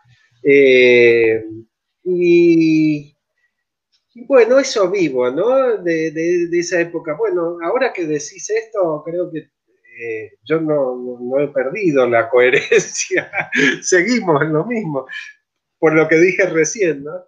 Pero eh, sí, sí, eso vivo, eso vivo del happening, de la performance. Me hubiese gustado vivirlo, ¿no?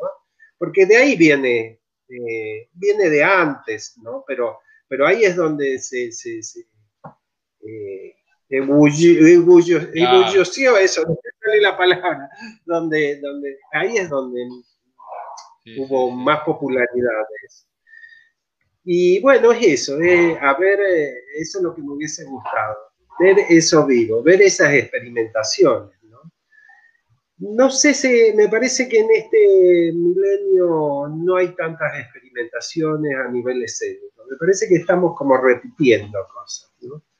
Eh, sí hay mezclas, yo creo que hay mezclas, hay dramaturgias interesantes, pero me parece como que repetimos, repetimos cosas de los, de los 50, de los 60, de los 80, incluso de, los 90. No veo, no sé, a lo mejor ustedes me dirán, ¿no? Pero no veo ninguna cuestión original. Quizás con el tiempo podamos decir, ¿no?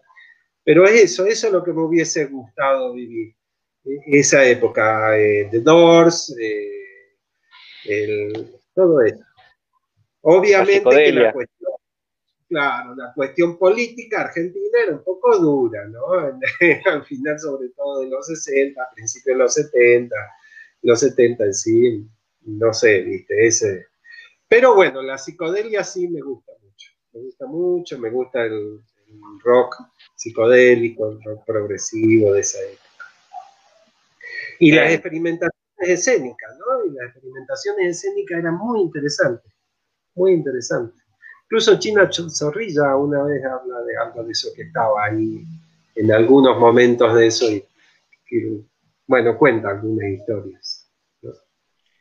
Alberto, eh, te vamos a aprovechar para que nos sugieras así en vivo, porque me parece que lo interesante de, este, de estas entrevistas, de estos documentos, es eh, registrarlo vivo, ¿no? Siguiendo la línea de lo teatral. Lo teatral tiene que ver con lo vivo, ¿no? Con un organismo vivo, si querés, hablando biológicamente, ya que unimos todo lo que vos tenés eh, de conocimiento.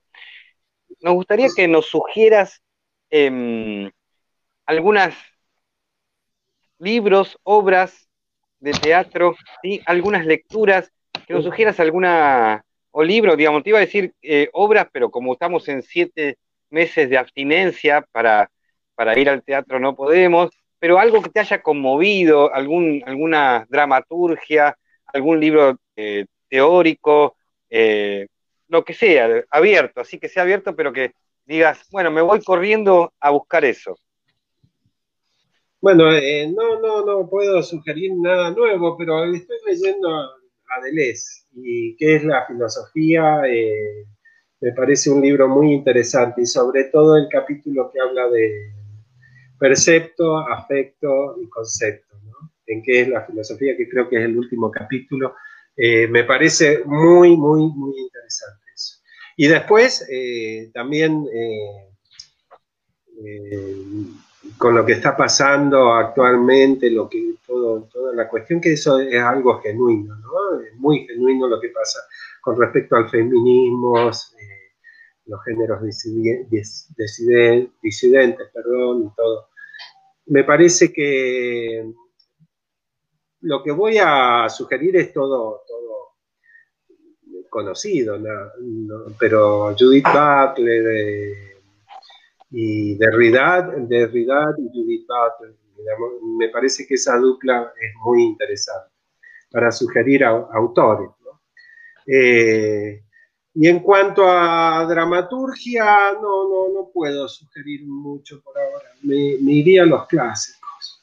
Eh, seguramente hay mucho. Yo no he leído tanto, ¿no? Seguramente hay mucho nuevo, hay muy interesante. Yo creo que que habría, esto, esto que están haciendo ustedes en las provincias es interesantísimo, ¿no? Porque en las provincias debe haber, además, además de lo que hay en Capital, cosas, hay cosas muy interesantes para leer y dramaturgia muy interesante.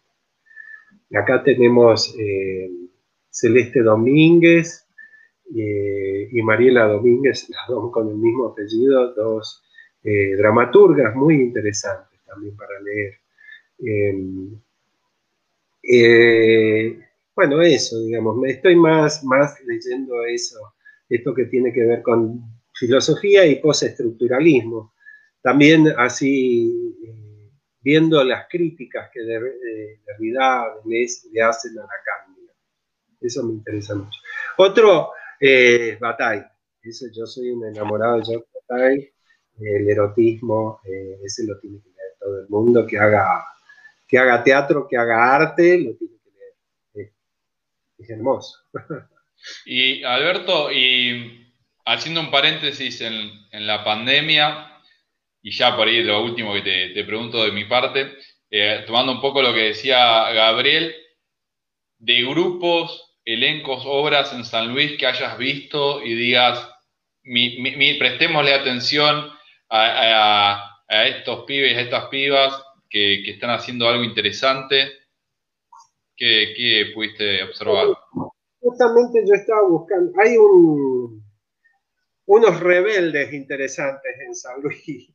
Eh, bueno, uno que, me gusta mucho a mí es Luis Palacio, que, bueno, trabajé sobre, sobre él. Eh, pero hay unos rebeldes que, me sale a mí la obra La razón blindada, pero no es la razón blindada. Y lo estaba buscando, lo vi. A ver, cuando, cuando no, no se podía, se podían juntar más de, o sea, se podían juntar 10 personas.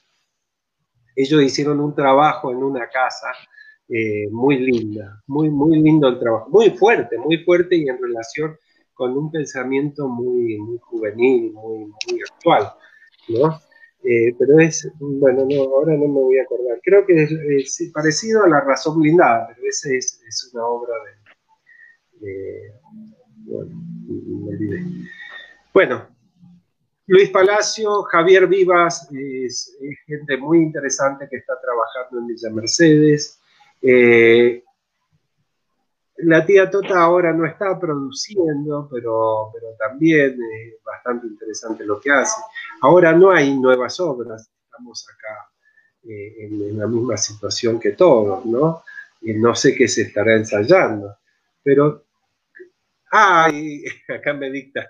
Gabriel Rodríguez en Villa Mercedes, eh, porque mi chica es bailarina. y Gabriel Rodríguez en Villa Mercedes eh, también hace teatro, danza y hace trabajos muy interesantes. Villa Mercedes está haciendo cosas muy lindas, muy lindas. Tiene una movida teatral muy interesante. Ahora acá en San Luis está, está como muy parado por la pandemia, obviamente, Pero bueno, eso, eso es lo, lo que puedo recomendarles si vienen para San Luis. Vamos a ir, no tengas dudas, cuando termine la pandemia vamos a ir a encontrarnos con vos seguramente porque pensamos siempre en contexto tipea que el teatro es algo así como una excusa para viajar y para encontrarnos con amigos o nuevos amigos y amigas y siempre hacemos pasaporte. Además tenemos que presentar el libro eh, Contexto en 24, en donde ha salido Ernesto Musano, ¿no? La dramaturgia de Musano, que es muy potente y tiene que ver mucho también con la performance, eh, si mal no recuerdo. Así que vamos a, ir a San Luis, como vamos a ir a, todos los puntos eh, del país. Ernesto Musano es muy artodiano. Está muy cercano a Artodi. Sí, sí, sí. Bueno, ya nos vamos. La obra que presentó habla sobre, sobre el aborto, la resiliencia de los, de los perejiles. Este, Un texto muy, muy fuerte, muy interesante, muy actual también, performático. Performático también. Sí. Mm. Así que ya va a estar, va a estar, vamos a tener 24 obras, es un libro importante de donde se lo mire, desde la tapa hasta el final, con todos los autores y autoras que están ahí, eh, y, y, muy grueso va a ser para tener mucha lectura, muy interesante. Bueno, podríamos hacer una presentación en San Luis, ¿le parece? La vamos a hacer, sin duda. no sé cómo... No, personalmente, cuando todo esto se pase, vamos a ir. Haremos la gira 24, 24 por 24. 24 por 24. Estamos pensando dejar de trabajar, me parece alguno. Eh, Bueno, Alberto, la verdad que, sí, la verdad que esta, este documento teatral de identidad, yo estoy muy, muy feliz de, haberlo hecho, de, tu predisposición, que es encantadora, de, tu trabajo, de tu recorrido. Lo único que te pido es que ojalá la hayas eh, pasado bien, en, esta versión en vivo, ¿no? Y que, bueno, ya nos vamos a encontrar, de verdad. Lo único que Ale ahora en este momento va a decir algo que sabe decir y que yo voy a tener que hacer. O sea, experimentar. A vos que te gusta el teatro, eh, tu poética es transferencial, performática, deseante, va a aparecer algo de eso. Vamos a hacer, hoy te pido, Gaby, eh, eh, reviviendo un poquito la charla, procedimientos de biomecánica. Bueno, ahí va, lo ha dicho Meyer con en sus tratados, en sus manifiestos. mi compañero Alberto te va a pasar una, una virome, esto es un documento, los documentos se firman, él te va a transferir una virome con procedimientos eh, de, biología, una zoología de, de, la praxis va a ser él, entonces él te va a transferir una virome, vos la vas a agarrar y vas a firmar este manifiesto que acabas de construir, tu documento teatral. Que no se pierda la magia, ¿eh? A ver. No se pierda. Ahí va, ¿eh? Agarrás algo ahí, está agarrando bien. Ahí va, ahí va. Sí, va, va, ¿eh? Ahí, ahí, ahí. Ahí está. Muy bien. perfecto, perfecto. Eso, eso es performance. Eso es performance. Esto es una conferencia performática. Acá firmo. Muy bien. Muy bien. Te agradecemos mucho, Alberto. Agradecemos a todos los que nos, nos siguieron durante estas dos horas y 40 minutos. Recuerden que vamos a estar colgando todo esto en todas las redes sociales de Contexto Tipea y nos vamos a ver y seguimos en contacto con todos. Y gracias, Alberto, de verdad. ¿eh? Eh, gracias a ustedes, realmente fue, fue hermoso, eh, fue muy lindo, fue una reunión entre amigos, me sentí muy cómodo. Y bueno, es, es, muy, muy lindo lo que vienen haciendo. Así que sigamos en contacto, sigamos armando performance, armemos armemos algo. Esto no quede acá. Así que, bueno, Muy... bien, Alberto, muchas gracias. Eh, la semana que viene sacamos pasaporte, no sé cómo vamos a hacer para llegar, Gaby, pero el viernes que viene a las 19 horas nos vamos a Cracovia. ¿Es así? ¿Me lo confirmás? Sí, a Polonia nos vamos. ¿Te, suena algo? Polonia es, un, es el, una cuna, es una cuna de, del teatro, así que vamos a ir a Cracovia, Polonia. No vamos a decir todavía con quién nos entrevistamos porque tiene que quedar un halo de, sorpresa, pero nos vamos a Cracovia. Yo me voy a buscar el abrigo, la bufanda, este, unos vodka y, allá salimos. Bueno,